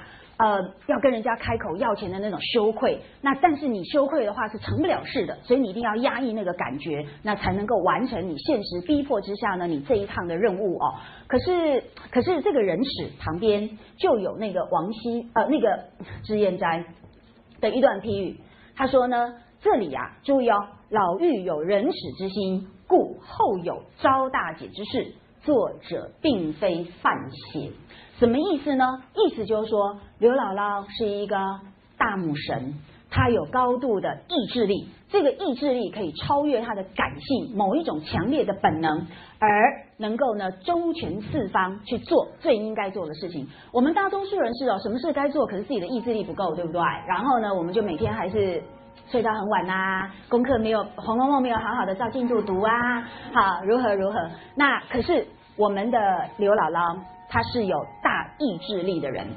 所以他能够忍耻，能够呢先按耐住个人的许许多多的这种心理反应，而去就事实，然后去掌握最应该做的事情，好好努力去做。所以也因为他有这样的性格，将来才会有招大姐的可能性。那所以这下子就有趣喽。原来招大姐就是呢把乔姐儿哎这个呃带回家来，这个是必须要忍耻做的工作，怎么回事？为什么把乔姐娶进他们呃家族，竟然要克服心理障碍？好，那很明显，这时候的乔姐绝对不是一般的所谓的完璧之身。好，她恐怕对我们的社会眼光来讲，她恐怕都有呢非常污染的印记了哦。所以呢，流落在烟花巷，这样子呢就可以也联系起来。无论如何，呃，这个时候的乔姐恐怕。真的都惨遭毒手了啦！那对一般人来讲呢，他既非清白，家族呢又蒙受这样一个抄家的罪恶。老实说，你想想看，有没有人可能会呃娶乔姐给他一个终身归宿呢？这几乎是不可能的。只要是呃良民哦，恐怕都会敬而远之。所以我觉得这个刘姥姥了不起的地方在这里，就是说我不但救了你，你们要注意要把他赎身，那要一大笔金钱呐。好，所以刘姥姥已经愿意做这样的事情，那已经是真的是了不起了。她还的恩惠远超过贾家给她的，但是还不止如此。我在揣摩刘姥姥的心境是啊，她在想，那这样一个女孩子，她将来的依靠呢？我救得了她一时，可是将来她就这样子一个人没有家，就这么一个幼小的女孩，要这样挣扎在现实中求生。她已经吃过这么多的苦了，可是将来怎么办？那要一个所谓的长久之计，那么唯一的方式，那就是让板儿。娶她，好，这么一来，他是不是就有了归宿？好，这样就有人照顾。所以，我觉得这里的人史呢，应该就是在这样的一个决策之下，他必须要克服的心理障碍就在于这里哦。那所以呢，他跟宝呃板儿的联姻，那么中间其实还有涉及到一些呢人性的，有的是残酷，有的是慈悲，可是又有一些是很复杂的那种心理因素哦。好啦，所以呢，我们来看一下这个刘姥姥呢，应该。呃，他的决策是这样，可是他究竟是怎么样救了这个呃乔杰呢？这个情况啊，应该是呃，他应该见过乔杰，好，那虽然过了个两三年，但是乔杰的样子还认得出来，也许他就是在一个很偶然的机会底下，那出门啦怎么样，然后就路过那个。妓院，那乔姐可能刚好出来倒水啦，或者是打杂啦，然后就被刘姥姥认出来。好，那当然刘姥姥也知道贾家已经被抄，所以呢，这样子的情况底下呢，那么刘姥姥才想尽办法把乔姐救出烟花巷哦。那这个就是一个所谓的巧字，但是这个巧字呢，说实在，在作者胸有成竹的一个事先安排之下，也未必是巧合，作者是故意弄巧。那么，所以他的安排在哪里呢？请各位看四十二回啊，这边在六百四十六页，当刘姥姥逛完大观园，哈，在贾家受到很大的招待，也满载而归。那么，终于呢，就要呃临别的时候，那王熙凤呢，就托付给他一件他心头的这个诶这个。一个心头上面一直很记挂的事情，在六百四十页里面就讲到，哎呀，乔姐又生病了哦。那么你们都知道，富贵人家都很娇嫩嘛，这个叫做贵格难熬，贵命难养。好，呃，就是你太尊贵了。那么，所以呢，哎，老天爷很公平，每一个人所能够分配到的 quota 是一样的。好，那你这边太富贵了，那你的命就会少一短一点。好，那这样才会每一个人的配额才会呃公平哦。那所以贵格难熬，这么一来呢，贵命就难养。所以王熙凤当然也知道这个道理啦，因为这是古人的一个呃基本的逻辑哦，所以她就很担心她这个小女儿从小这样生病，她做母亲的也很担心。然后呢，所以啊，下面呢，他就直接提出一个呃，除了请那个刘姥姥来想想看怎么样可以帮他，哎，这这场病可以把他养好之外，他进一步的期望，他说啊。我想起来呀，他还没有个名字，你就给他起个名字吧。你们知道起名字是非常重要的一个权利哦。好，命名要注意，命名在我们的传统，呃，包括从神话时代开始，呃，以及呢各式各样的原始部落，还有包括我们一直到我们现代的文明里面，命名都是一件非常重大的一个呃带有很深层意义的一个人为活动。那么它作为所谓宣誓所有权，好。命名基本上常常就是宣示所有权，同时呢，也给对方人格、意志，给他独立性的一个存在的一个认定，这都是命名会牵涉到。当然，命名还会牵涉到社会的主流价值观，也可以说是对既有秩序的重新调整。这个背后有很复杂的意涵哦，人文意涵。这个是呃，以后我们讲到大观园的命名的时候，可以再跟各位做一个详细的补充。总而言之，我觉得在这里，我们的王熙凤把对这个女儿的命名权给了刘姥姥，这就是给刘姥姥很大的一个尊敬哦。哎，你们要注意，这种大户人家通常命名都是由谁来主持的？当然就是祖父嘛，就是全家最有权利、最德高望重的嘛，对不对？可是呢，他竟然给刘姥姥，你就可想而知对刘姥姥的信赖以及对她的一个托付哦。所以呢，这而且刚刚我又提到过，命名本身的一个功能、一个意义。就是宣示所有权，好，所以我命名给你，你其实基本上就是归我所管辖的，好一个范围。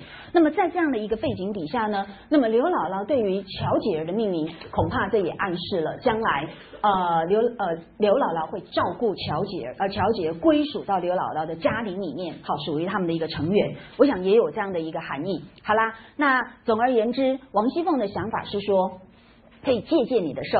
二者你们是庄稼人哦，不怕你恼，到底贫苦些。那你贫苦人起个名字，只怕压得住他，这就是所谓的贵命难养。所以我们就用一个贫苦人来为他命名，这么一来就可以骗过天上的神，懂吗？原来诶，这位小姑娘。哎，不是我们贾家的，是那个贫苦人家的小孩，所以呢，上天就会放过他，这样懂意思吗？好，这基本上是这样的一个一个很曲折的心理哦。那刘姥姥就问他说，他是几日生？要注意哦。凤姐说，正是生日的日子不好呢，可巧是七月七日。有没有注意到，这已经从先秦时代以来的一个迷信，只要你那个数字是重叠的，大家会觉得这个日子不好。所以先秦时期有一个很有名的公子。他是不是就是五月五日生，然后被认为会克父，对不对？是孟尝君嘛，对不对？就是这样子的一个逻辑哦，所以他们也很烦恼，这个日子又很不好。哎呀，表示这个孩子天生命就不好。可是到底要用什么方法，可以在后天帮他调节这样的一个命运呢？所以他会拖到现在没有命名是有原因的。那现在呢？你看，把这么样一个重大的任务，这么样一个呃改变他命运的关键。交给了这一个素昧平生的刘姥姥，你就可想而知，这中间啊真的是用心良苦哦。那所以呢，刘姥姥就忙笑道：“这个正好，就教他是巧哥儿。好，这个哥不一定是女生呃男生的意思哦，在《红楼梦》里面，女生也可以用个哥儿，像凤哥儿有没有？就是凤姐嘛哦。呃，对，这个是巧哥儿，也是巧姐哈。他说为什么呢？注意哦，他的逻辑，请注意，这果然告诉我们，刘姥姥是一个大智若愚的人，他有。这个高度的意志力，有很强的韧性，然后有很明晰的智慧，很懂得判断，呃，很懂得选择，也很有高度的执行力。所以他说，我们就为什么叫巧哥儿呢？原因是以毒攻毒，以火攻火的法子。你们知道这个逻辑背后所蕴含的意思是什么吗？要注意哦，这个意涵是，你勇于面对厄运。好，不要害怕这个厄运。你越害怕它，就会使得它的势力越做大。然后你越恐惧，恐惧会削弱你的勇气，也会削弱你的力量。所以你越怕它，越逃避它，你只是呢会让自己陷入到更不利、更不幸的局面。但是如果你勇于面对它，挑战它，不畏惧它，这么一来，你就有机会去克服它。我觉得这就是一个。怎么讲？真的是一个心智健全，然后呢，他的那个心胸开阔，然后眼界呢是真的是看向整个世界的一个人哦，所以他不会总是把那个眼光放在个人的得失、个人的感觉，而是说只要遇到厄运、遇到灾难，你就勇于面对它。所以你有没有发现，整个王家已经没饭吃了？后来是谁到贾家来打抽风，才解了他们这一年的危机？就是刘姥姥有没有？其他人没有这个勇气，其他人不能面对，就在那边呃，这个做愁红颜老，好，也不知道有没有红颜。总而言之，就是白白的在那边担忧，然后呢，在那边恐慌，可是于事无补。好，那我们刘姥姥不是这个从大地里面生根。长出来的一个巨大的一棵巨树，它是来庇应别人的，所以呢，它不怕风吹雨打，它是勇于挑战呢这个上天所给它的所有的考验，所以它也开才能够长得这么的坚强。好，所以我觉得它的这个态度，我我的意思说，这个这个命名的逻逻辑背后所蕴含的一个心态，真的让刘姥姥可以成为一个。足以呢去承担贾母逝世之后所留下来的贾呃母神空缺的另外一位大母神哦，好啦，所以总而言之，那刘姥姥又有一番金口来预告，而这个预告当然一语成谶。她说姑奶奶一定要依我这个名字，她必是长命百岁。日后大了，个人成家立业或有一时，好这个不遂心的事，那么必定是遇难成祥、逢凶化吉，都是从这个巧字上来。所以各位这八个字也要记得很熟哦，将来就在很巧合的情况底下，我们的乔姐儿的灾难。那么会转化好成祥，然后呢逢凶会化吉。那所以你看，这这中间点点滴滴，在我们艺术家很精致的这个设计里面，全部都串联好在一起。那么某个意义来讲，我们可以很清楚的勾勒出，呃，乔杰事实上他应该到第一百二十回的结局的一个整体的线索。好啦，所以呢，这个这段话旁边。又有一段支批，哈，他就开始介入了，他又感感觉到有一种共鸣，一种呢感同身受的一种呃伤心。他说啊，将来呀，如果乔姐能够应了这个话顾好，那么批书人焉能不心伤？哈，因为他知道乔姐的命运很悲惨，哈，所以他说到了玉庙相逢之日，有没有发现玉神庙又出现了？好，那么到这个时候呢，才知道遇难成祥跟逢凶化吉是什么意思，就是呢浮现于千里呀。所以你们看，从四十回一路到四十一到四十二，然后最后会在一个我们看不到的尾巴去收场，哈，就是玉神庙。所以他说哀哉伤哉，此后的文字就不忍卒读了。果然，你们发现第四十二回几乎是一个中间点，有没有？后面几乎的发展是不是从呃前面的宝黛的那个浪漫的爱情？虽然我觉得有点像小孩子在。斗气一样的那个爱情的主轴，到了四十二左右，就进入到这个贾府内部的各种人际的纠葛，有没有哈？然后很多的灾难都逐渐浮现出来，所以不忍卒读哦。好啦，所以呢，我们整个联系在一起，会发现一件事情哈。所以回过头来，我们再来看这个佛手，我后来发现哦，我的解释可能也很对，原因是因为呢，有一个那个美国神话学大师。他在大概过去一二十年前已经过世了哦，就是坎伯哈。那么他的著作，我们台湾都有很好的翻译本。那么它里面就有提到说，菩萨代表慈悲。那么有了他的帮助，生命才有可能。生命是痛苦的，但是慈悲是生命可能继续的原因。好，那么所以呢，我想如果就这个呃呃道理来理解所谓的这个佛手的佛，你就可想而知我们。乔呃刘姥姥不也说吗？如果你依我的呃这个话给大姐儿取名为乔姐，她必定会什么长命百岁，对不对？她就不会在那个灾难中灭顶。小小的小女孩受不了多大的折磨啦，所以呢，给她一个正常的家，让她可以好好的正常的长大，好，然后正常的过日子。那所以呢，这就是。这个菩萨，也就是佛手的佛，要带给乔姐的一个所谓生命的可能哦，然后呢，让这个生命可以慈悲的继续下去。那这个坎伯呢，他对于神话学的分析非常的精彩。那么他收集了包括美洲、包括欧洲，也包括中国许许多多的那个神话内容，然后当然这会涉及到各地的宗教，然后就做了一个。呃，打通的一个通则性的，那非常深入的一个分析。那我是采用它其中的这一段来跟大家分享跟这里有关的这个部分哦。好啦，所以呢，我我自己会觉得啦，如果我们再进一步推测的话，那为什么这个佛手会出现在探春的房间里？这个恐怕也不是偶然哦，因为毕竟作为一个贵族家庭的一个昂贵的摆饰，没有非要在探春房中不可嘛，对不对？可是作者安排在这里。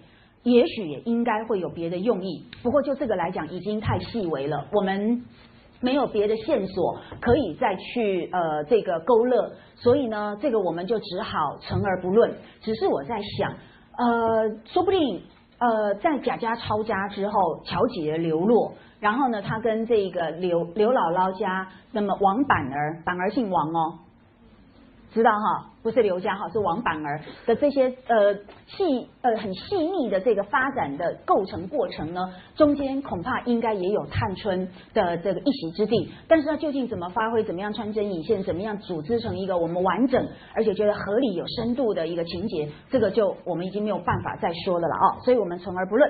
那这个就是那个板儿跟乔姐儿的故事，那所这个就注意一下喽，要呃我我觉得真的越读《红楼梦》越了解各个人。人物的生命史，我真的越觉得林黛玉其实很幸福哎。好，我真的不知道为什么她天天要哭哦。那别人该哭的其实更多。好，那这个，所以我觉得林黛玉的塑造很可能只是在告诉我们一个不健康的个人主义者，他是怎么样的用一种不均衡的、太过敏感跟脆弱的心理在折磨自己哦。那所以呢，我们理解一个人的角度有很多，我们试图透过不同的这个。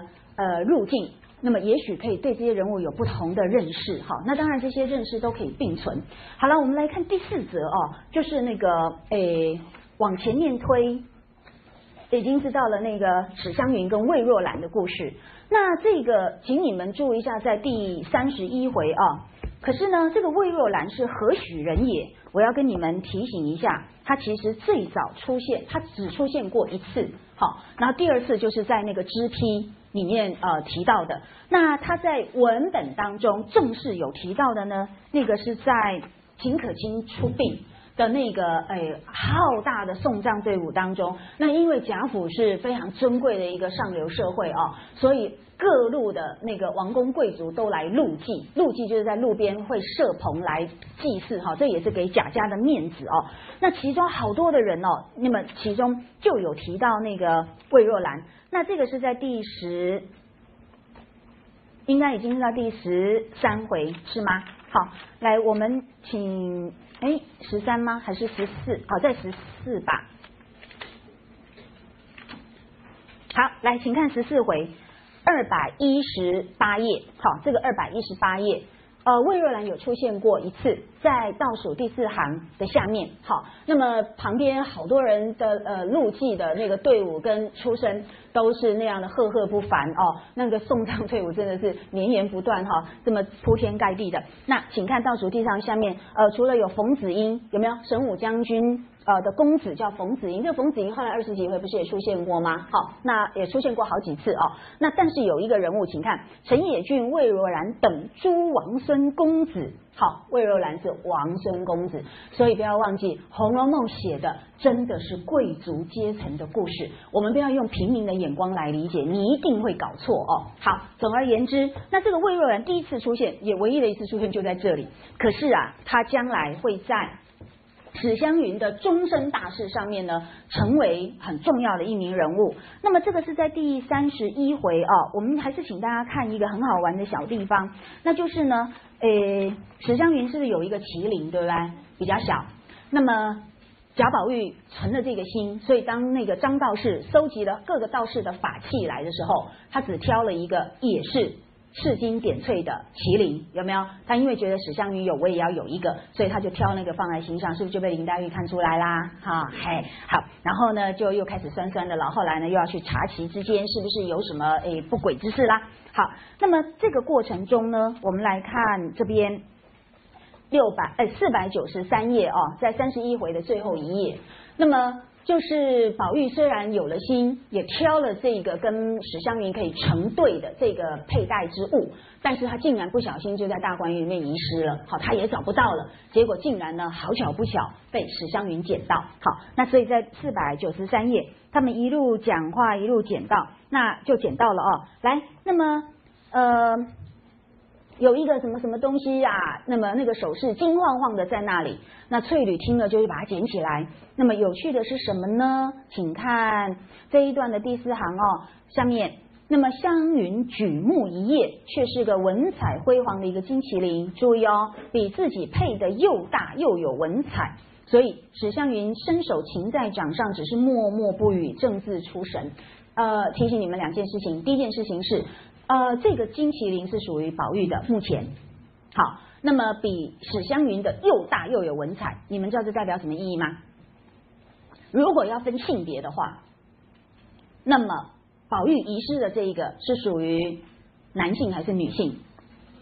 是属于男性，为什么呢？这一段刚好接着那个史湘云跟翠缕在论一大段阴阳的那一段，那阴跟阳落实在具体的动物身上，那是不是就是变成聘跟母的区分？了解吗？所以呢，现现在又出现这个麒麟，事实上是在这个脉络底下的，因为呢，翠缕还刚好问说，那到底是我们是公的还是母的呢？这就被湘云骂有没有？来，请你们看一下，在那个。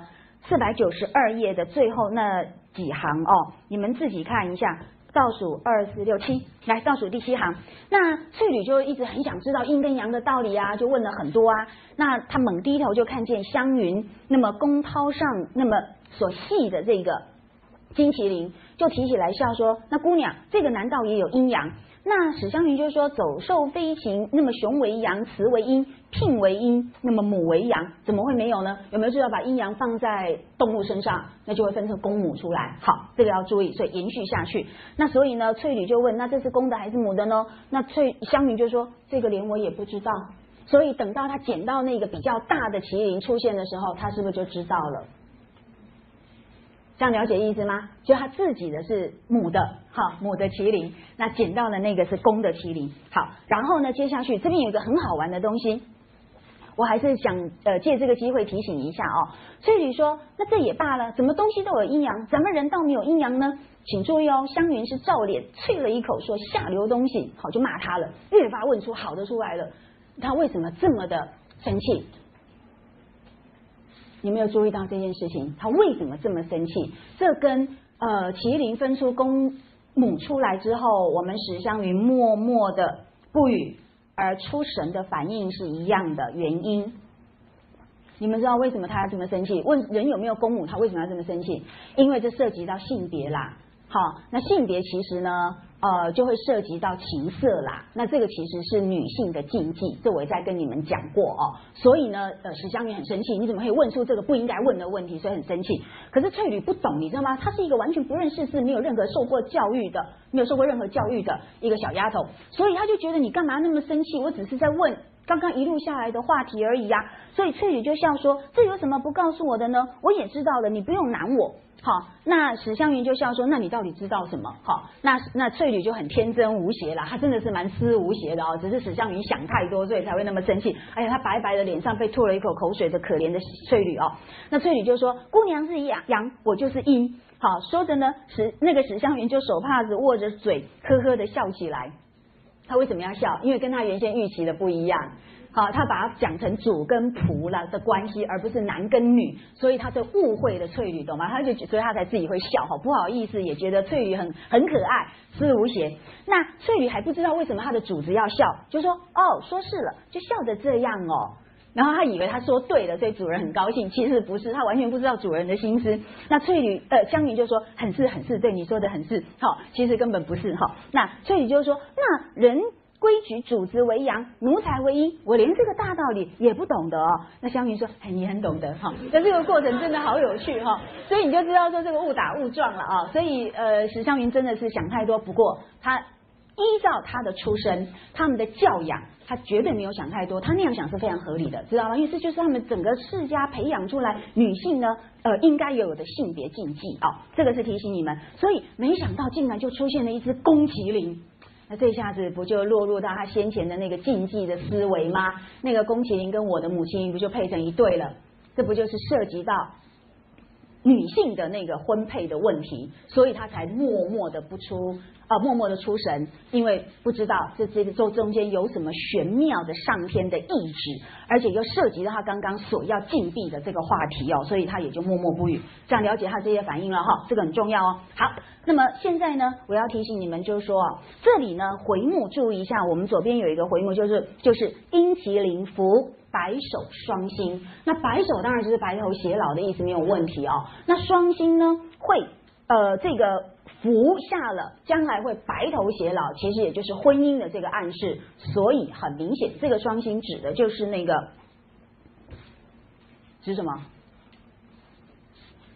我觉得啦，这里的麒麟呢，呃，当然就是这这个两个麒麟之间的那个对比暗示哦。可是这个双星到底是什么意思呢？有一个说法，也许可以参考，是指牛郎星跟织女星。那么表示说，他们将来会结成婚姻，但是呢，会长久的分离。而果然，呃，史湘云的那个判词，第五回人物判词特别讲到这一点，对不对？好，那你们可以再跟其他的那些呃暗示性的衬语再做一个对照。可是，我想这边跟这个婚姻暗示有关的是在那个支批，来，请看一下我们的荧幕啊。那么支呃庚辰本在回末有一个总评。他说后数十回啊，若兰在社普所配之麒麟，这个若兰就是魏若兰。好，他在社普，社普是他们这种奇人家庭，注意哦，奇人的奇是这个奇啊。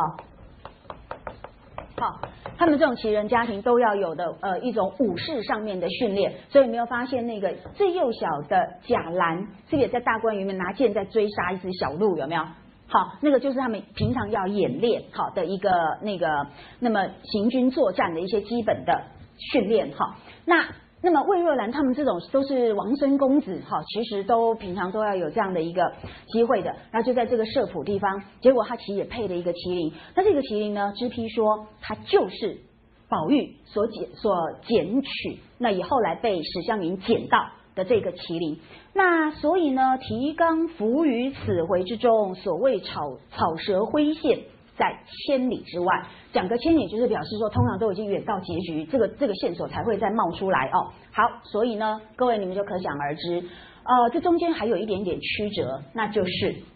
宝玉虽然呃捡到这个麒麟，后来被史湘云捡到，史湘云当然要还给他。那但是他配在身上，可能就跟其他的公子哥儿们又有这些交际应酬，结果不小心就掉在那个社圃的地方，然后被魏若兰捡到。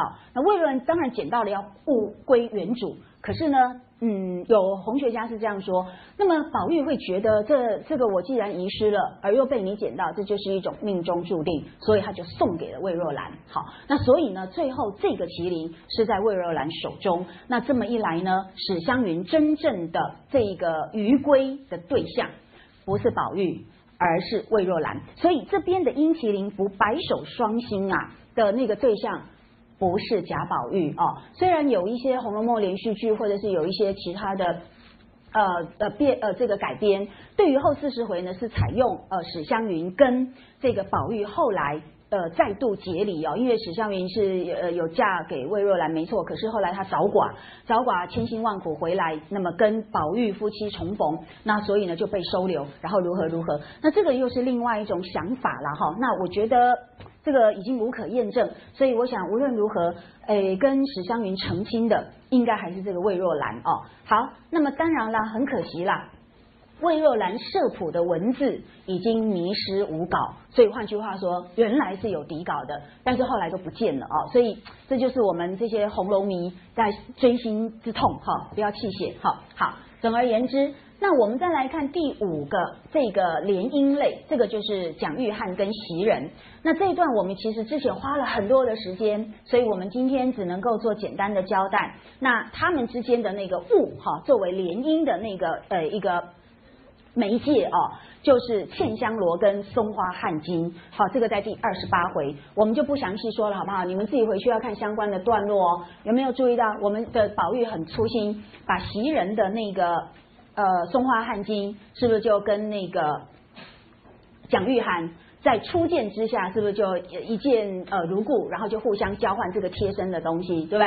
然后他忘记了他身上系的那一个松花汗巾是袭人的，好不该给人，那他又要赔罪嘛，所以他就把那个呃蒋玉菡的那个茜香罗，哎，茜香罗又是谁给蒋玉菡的？是北静王哦。所以这是很珍贵的东西哦，好，几乎系上的去之后呢，夏天你会觉得很清凉哦，这是一个宝物。那所以宝玉呢就觉得很愧疚，就把呢，哎，这个蒋玉菡送给他的这个茜香罗，就硬塞要给袭人，那袭人就不要，对不对？可是呢，因为宝玉又那么愧疚，又一直哀求他，他是勉强系在身上。可是等晚上睡觉的时候，就又把它解下来，就把它压在箱底，再不要理他，什么猝然能拿过的，有没有？好，就是这种女孩子的心情了哦。好，结果呢，所以那个诶，茜。香罗就变成压箱底的东西，这样知道吗？好，可是这个交换的行为都在当事人无意当中进行，而他要做的是未来的一个联系哦，就是我们提到过很多次，贾家抄家之后，袭人被拍卖，其实就是被蒋玉菡买去。那买去之后，呃，当然袭人觉得也很难过。那蒋玉菡只知道说他买的丫头是宝玉的，呃，很看重的丫头，但是他不晓得是袭人，所以呢是在洞房花烛夜的时候，因为收拾东西，然后呢才发现，哎，袭人带过来的那些呃陪嫁品里面呢，竟然有一条茜香罗，而这个他当然认得出来，是因为他当初送给宝玉的东西。好，所以这么一来，他才领悟到。姻缘天注定，哈，所以他才知道，原来他娶的这个人是呃袭人。那这么一来呢，当然从某个意义来讲，冥冥中自有注定。那么注定早在多年前就已经呃有了这么样的一个神谕了，所以呢，大家也就接受了这样的一个安排哦。那么，所以这大约就是他整体的过程啦。那我要提醒你们的是说，这个是呃二知道人，他是《红楼梦》的评点家中很有名的一位。我觉得他的意见是众多，那么呃。反对讨厌袭人的人的这一种呃人物主流，当人物论主流中比较，我觉得比较客观、比较公允的，他就说袭人是宝玉的妾，事实上妾身未分明，她有什么节可守呢？了解吗？这是我们之前讲过的。那她嫁给奇官，不要忘记，夫做丈夫的是幽灵，好幽幽是唱戏的，不要联想那个很恐怖的哈。好，那么做父亲的是身份很低贱的戏子，那么做妻子的呢，又是身份很低贱的卑女。说实在的，他们呢，根本上是不是同一个阶层的联姻嘛？那彼此谁也没有辜负谁，谁也没有对不起谁，这也不是奉谁呀。我们袭人并没有贬低身份哦。他说这有什么好奇怪？他觉得我们一般人很奇怪，你都不去回到他们的那个社会，他们的这个生活的那个呃不同的一个阶级哦，那你就会做很多现代人的一个一厢情愿的想当然耳。所以他说一树茜香罗，不俨然纳采在席乎？换句话说，他也看出来了，茜香罗根本上呢就是一个呃。很明确的误称，很早很早以前就有点像纳采，就是一个聘礼的意思啦。好，所以呢已经聘定在先，将来我们只不过是执行这样一个上天的神谕哦。那这是提醒你们。那么另外呢，有几段话还是请你们再呃复习一下，同时补充一下，就是呢，诶，知批又有提到，那么欠血啊，就是很早十几回就已经被撵出去了，只因为呃这个。伺候不周，因为一碗茶，然后就被撵出去。可是这个倩雪呢，并没有因此而含恨。他后来呢，在贾家被抄之后，他还是在玉神庙跟小红啊，跟这个蒋玉菡、袭人他们呢一起，都是很难得的雪中送炭的那一种热心肠的人哦。那么，所以到玉神庙，我们还会再看到倩雪这个人物。可是，反正稿子不见了，也没办法了。可是呢，这边有一个很重要的线索，那个知批说，预计。本来作者要在那一回所呃编定的回目是哈，你看袭人在那一回正文的标目是说花袭人有始有终，好，这个就是我们要注意到的地方。袭人已经很难得了，他是不是在被迫离开的时候，是不是哀求宝玉夫妇一定要留下谁？麝月就是代替他照顾，哈，他是不得不离开。然后离开之后呢，那么看到宝玉夫妻的落难，是不是又跟蒋玉菡一起回来照顾他过去的这个主子哦？所以呢，你们看一下哦，这边有提到，那么，哎，这是几户守了啦，哈。那么我们笼统的那个脂砚斋所涵盖的范围之一。他说哦，我只见到有一次哦，那个因为他们都是手写的稿子，所以要誊要誊写，要把它抄清楚，因为作者可能会改来改去就很混乱。所以在有一次誊心的时候啊，那么他看到说有玉神庙，那么袭人跟这个蒋玉菡结亲之后呢，到诶玉神庙去慰问宝玉。好，他说这个稿子有五六份，但是呢被借阅者迷失，所以那个人应该要把他抓出来。好。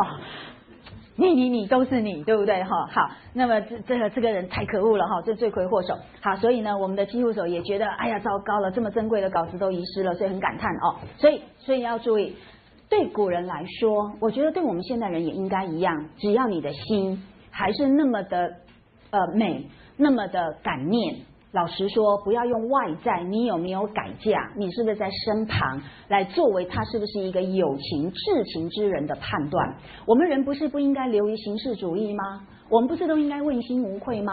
为什么我们现在反而落入到非常僵化、非常不分青红皂白的形式主义？只因为他后来嫁给了别人，就把他骂死掉，这不是很奇怪的事情吗？人反而舍本逐末哦，这是我们不自觉的本能。我们在王府义林，好，一定要超越这个呃内在的盲昧的一种本能哦。那么接下来。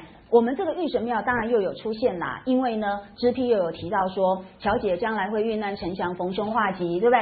那知批也说，哎呀，批书人焉能不伤心？玉庙相逢之日，有没有？所以这一批人，不管在当时是来打秋风的，是来做女清客的，哎，都是要来讨便宜的啊，像呃，或者是会钻营的，会呃，会有谋求什么呃各种心机的，像小红什么之类。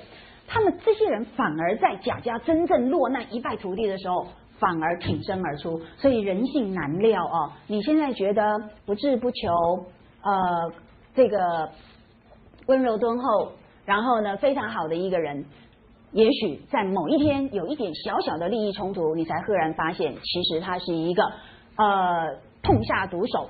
毫不犹豫的一个很残酷的人，像这种事情，我们在呃人生的过程中点点滴滴遇到很多，真正发现很感叹，人呐究竟是是什么样的一个人，要盖棺才能论定，不要太早就对一个人下判断，那么也不要太太早就对一个人讨厌，或者是把他看得好像很很完美，其实。要有考验才能看出一个真人哈真正的本质哈，所以古人说疾风知劲草，板荡是忠臣哈，这个是唐太宗的诗哈，这个是对的好，他他的诗里面引用这样的句子。那么要造次必于是，颠沛必于次啊，这个都是很难得的考验。造次跟颠沛会让一个人改变，所以你真正的自我是要在很艰难的这种千锤百炼底下才会呃打造出来。这就是我们人应该可以追求的一个价值所在，而不是你本来是怎么样子就是怎么样子，那个不过就是一个自然本本性，没什么价值可言哦。好，再来呢，我们请各位再呃复习一下。在第二十八回这个所谓的茜香罗呃眼若纳采在席的这一段，那么也有一段回墨总评呃说这个麝香呃茜香罗跟红麝串写在同一回，注意一下哦，奇观虽然是幽人，可是他后来呢会跟袭人供奉玉兄宝清得同忠实者。好，所以这一段也不是泛泛之文。所以有没有发现到一件事情？不但作者本来的预告是花袭人有始有终，连知批也都说他们在具体的情节当中也是会供奉宝玉跟宝钗。哈，玉兄就是宝玉，那宝清就是宝钗，他会供奉他们得同终始。所以你看，他们是有始有终的人，他们的那个真情。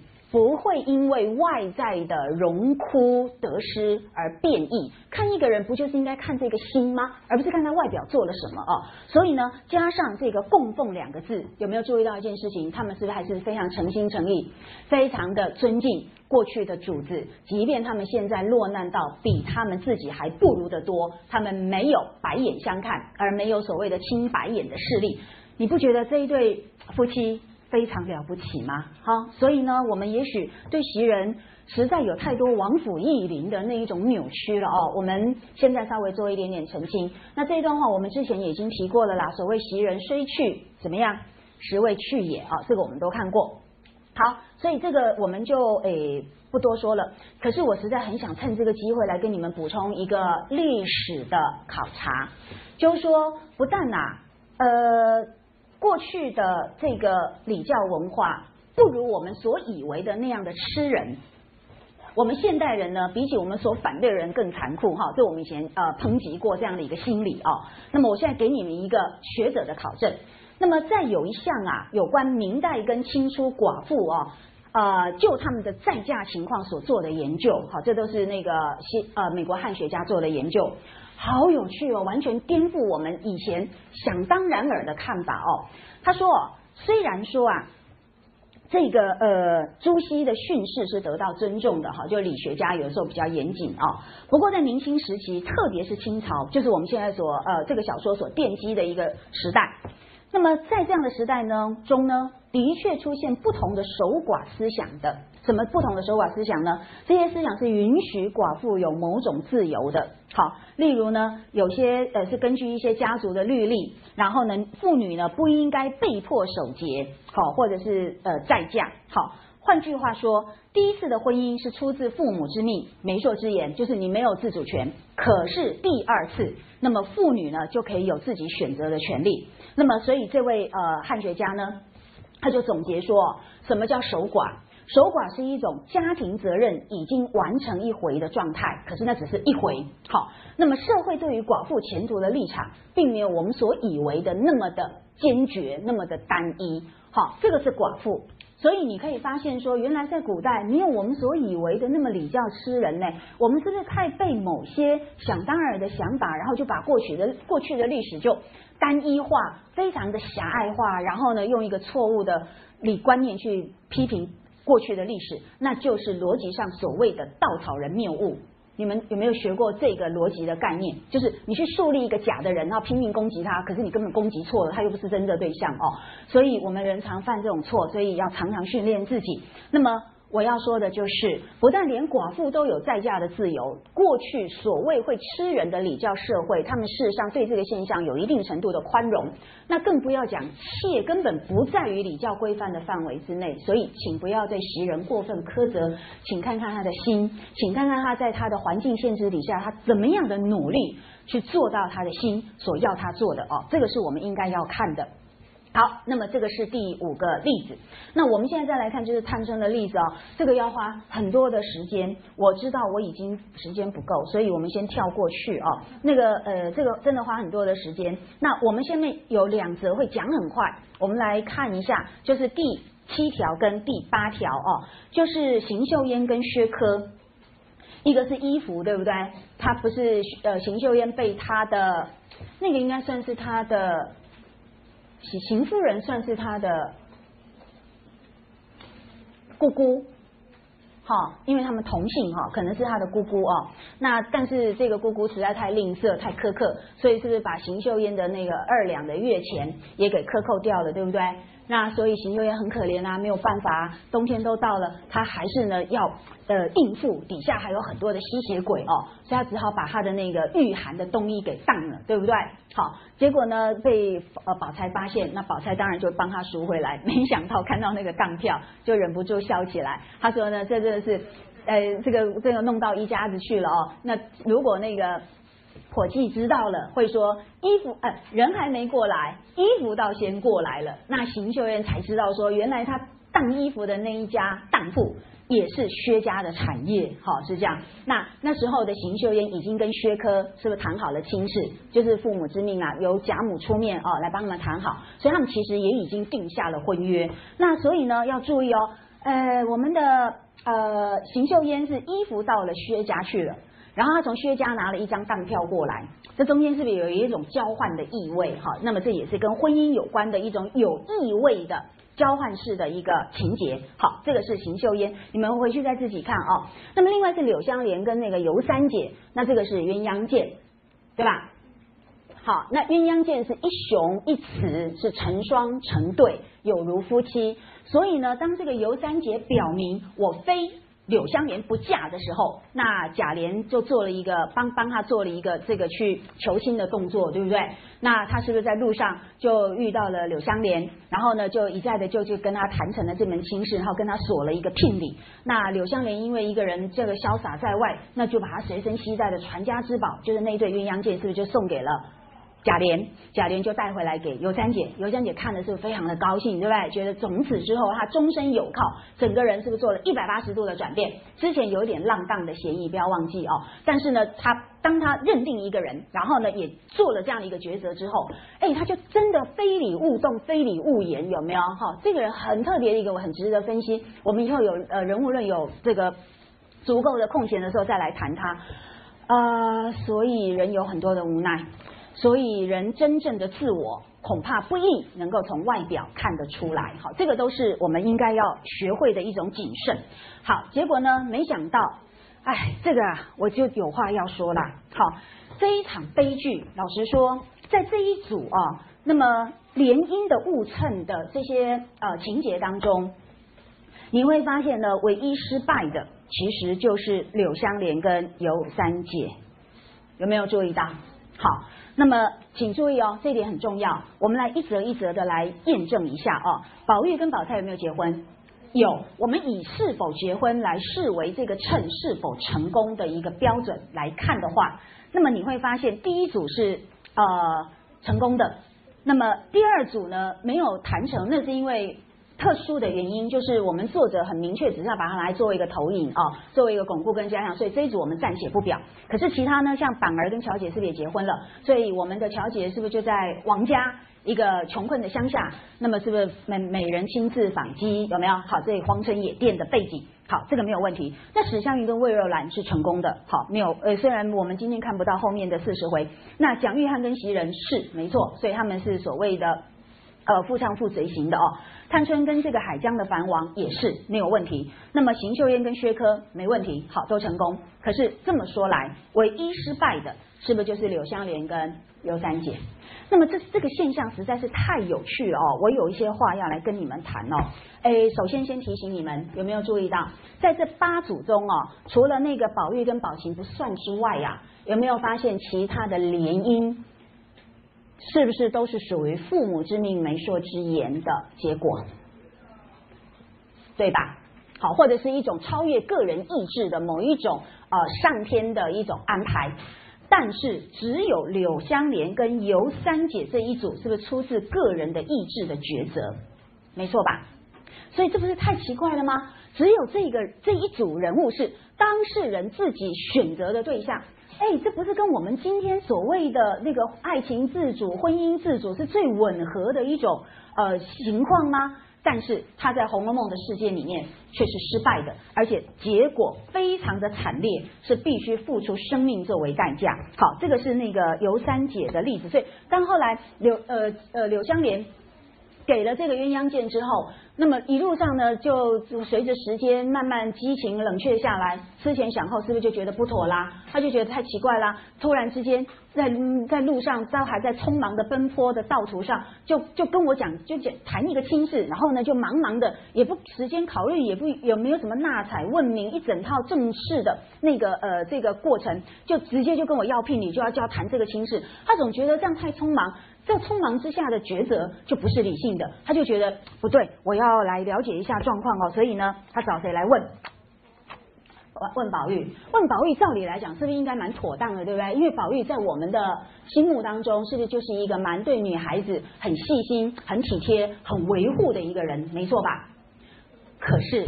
在这里出了非常出人意料之外的状况哦，来，我们来看一下，告诉你们，尤三姐最终落得要拔剑自刎，你们要注意，有一半以上的原因是因为贾宝玉讲的话，所以哦，尤三姐的死，她的致命性呢，有一半是来自于贾宝玉，这太奇怪的一件事情，所以呢，请你们翻到一零四零页啊，好。总而言之，一零四零页呢，就是柳湘莲就找到了宝玉，就来问一下说，哎，到底我要娶的人他的底细是怎么样？他到底是一个什么样的人？有没有注意到？要结婚了，男生再怎么说我不在乎，可是事实上他最在乎的事情是什么？就是人品呐。娶妻是不是要娶贤，对不对？娶妾呢，就要娶美呀。所以叫贤妻美妾啊！你们知道过去的区隔就是这样啊。既然我要娶妻，所以我第一个关心的就是他人品怎么样嘛。果然哦，请注意这里每一句话都要特别小心，好，特别要去推敲。那么就在这个一零四零页呢，请看一下哈，呃，中间这一段次日又来见宝玉，好，两人相会如鱼得水啊。这句话我才忍不住要再多说几句了。很多的红学家啊，就把这四个字呢独立出来说，哎，请看哦。要用这种语气哦，如鱼得水，通常不是讲鱼水之欢吗？现在用在他跟诶柳湘莲跟宝玉的关系上，表示这两个人也有同性恋的关系，等等等等。我觉得这个推论实在是太过火了。如鱼得水本来就是讲说非常自在，水乳交融那个意思。事实上，在过去的文献里面，如鱼得水。本来就不限定用在什么鱼水之欢上面啦，所以呢，根本上那都是很过分的穿凿哦，全是过度啦。好，所以绝对不要断章取义哦。好，总之，那我们来看一下哦。诶，第这一段的第三行，他讲到说贾琏在路上呢跟他求亲的这件事情哦，帮尤三姐求亲的事情。那宝玉就笑说：“大喜大喜，难得这个标志人果然是个古今绝色，堪配你之为人。”注意，宝玉讲到的尤三姐的特点或者是优点是什么？角色。注意哦，注意哦，很清楚哦，听的人也很清楚，他强调的是美貌。好。那柳湘莲就说：“那既是这样，他哪里少了人物？如果他这么美，美到连宝玉见多识广的人都说是古今绝色，照理来讲，拜倒石榴裙下的人是不是不计其数？那为什么只想到我？他说：为什么只想到我？跟他又不认识，对不对？我又没有好到那个地步，那么多可以挑的人，他为什么偏偏选上我？再来，况且我又素日不不甚恨他后。”他也关切不至此，一说我也跟他不认识，那凭什么他就指定要我？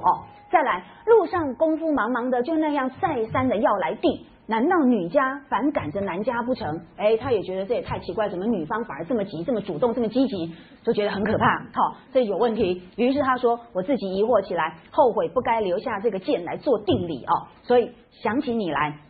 就要细细问个底里才好，请注意哦，下面非常重要。宝玉说：“女人是个精细人，如何去记许了定理？又疑惑起来。你原说只要一个角色的，如今既得了个角色便罢了，何必在意？天哪！他又在强调的尤三姐的优点是什么？还是角色？而且他说你原来就是说要角色啊，那现在已经得了角色了，已经呃满足你原先的要求了，你何必还要再多想？”你不觉得这些话都有很多的余韵无穷的空间，让人家做很多的揣测？所以呀，香莲就说啊，那你既然都不知道贾琏会偷取，那你怎么知道说他们诶相关的这些呃尤三姐什么的是个角色，对吧？你怎么知道？好，那宝玉说，哎呀，她是甄大嫂子的继母带来的两位小姨，我在那里和他们混了一个月，怎么不知真真一对尤物？他又姓尤。这里面有几个字眼都非常有问题。第一个，他是不是说混一个月？我问你，如果你跟你一个心中所很崇敬、所爱惜的对象相处，你会说我跟他混吗？他敢说我跟林黛玉从小混到大吗？不会，对不对？所以要注意，你用“混”这个字，某个意义来讲，就显露出你对尤氏姐妹的态度。其实不是那么尊重，对吧？好，这是第一点。何况最奇怪的是说，你是一个男人呢，你怎么跟那个没有出嫁的这个一对姐妹可以混一个月？这是不是更奇怪？对不对？男女之防，男女有别，你为什么可以跟一一对姐妹混一个月？这又更让人家产生疑窦。更何况他又在用了一个什么字眼？尤物，尤物绝对从两千多年前就是对女性，尤其是美丽女性的贬低。才会用的语词，你绝对不会说你很喜欢，你觉得很漂亮一个女孩子是尤物。你如果讲的只能证明你无知，你会被打一巴掌。好，这绝对是一个负面的语词，因为尤物就是所谓红颜祸水的那一种啦，会带来灾难的那一种。所以你有没有注意到宝玉用的语词其实都不甚尊重？好，这暴露出他对尤氏姐妹虽然之前还是非常温柔体贴，然后呢各方面都非常的那个呃细致，但是真正在他的内心，他是瞧不起他们的。好，从这些话才能看得出来。好啦，柳湘莲听了就叠足说：“哎呀，这事不好，断户做不得了。你们东府里除了那两头两个石头狮子干净，只怕连猫啊狗儿都不干净。要注意这里的干净什么意思？就是贞洁啦。”好，就是呃，就就是这个哦。好，他说我不要做这个圣王八，他讲的挑明了，说我不要做圣王八。你们知道王八是什么？王八就是王八，就是乌龟。那乌龟又是什么的代词？就是嫖客的代词。那什么叫圣王八？这就很难听啦，知道吗？我我我可我可不可以不要解释？好，可以哈，你们都懂就好了哈。好啦，所以你看嘛，柳湘莲断定断定就是这样的断定了哦。果然，其实宁国府是真的问题很多。好啦，他就呃，宝玉一听说就红了脸。请问宝玉为什么红了脸？因为那毕竟是他的亲人，哈，荣宁二府他们本来就是亲人，你批评到他的亲人很肮脏污秽，你当然连带的多少会觉得不好意思哦。那所以柳湘莲就自惭失言，他确实不该这样说哦。那连忙作揖，请注意，这是最后的一个机会。他最终最终问个究竟的，还是要说到底尤三姐是一个什么样的人，所以他先道歉说我该死胡说。可是你看到他最后要追问还是什么问题呢？你好歹告诉我他品性如何。所以要注意到啦，刚开始嘛，浪荡天下，角色就好。真正要娶妻，他唯一关心的是不是还是品性？所以嘛，女孩子你们真的不要太天真呐。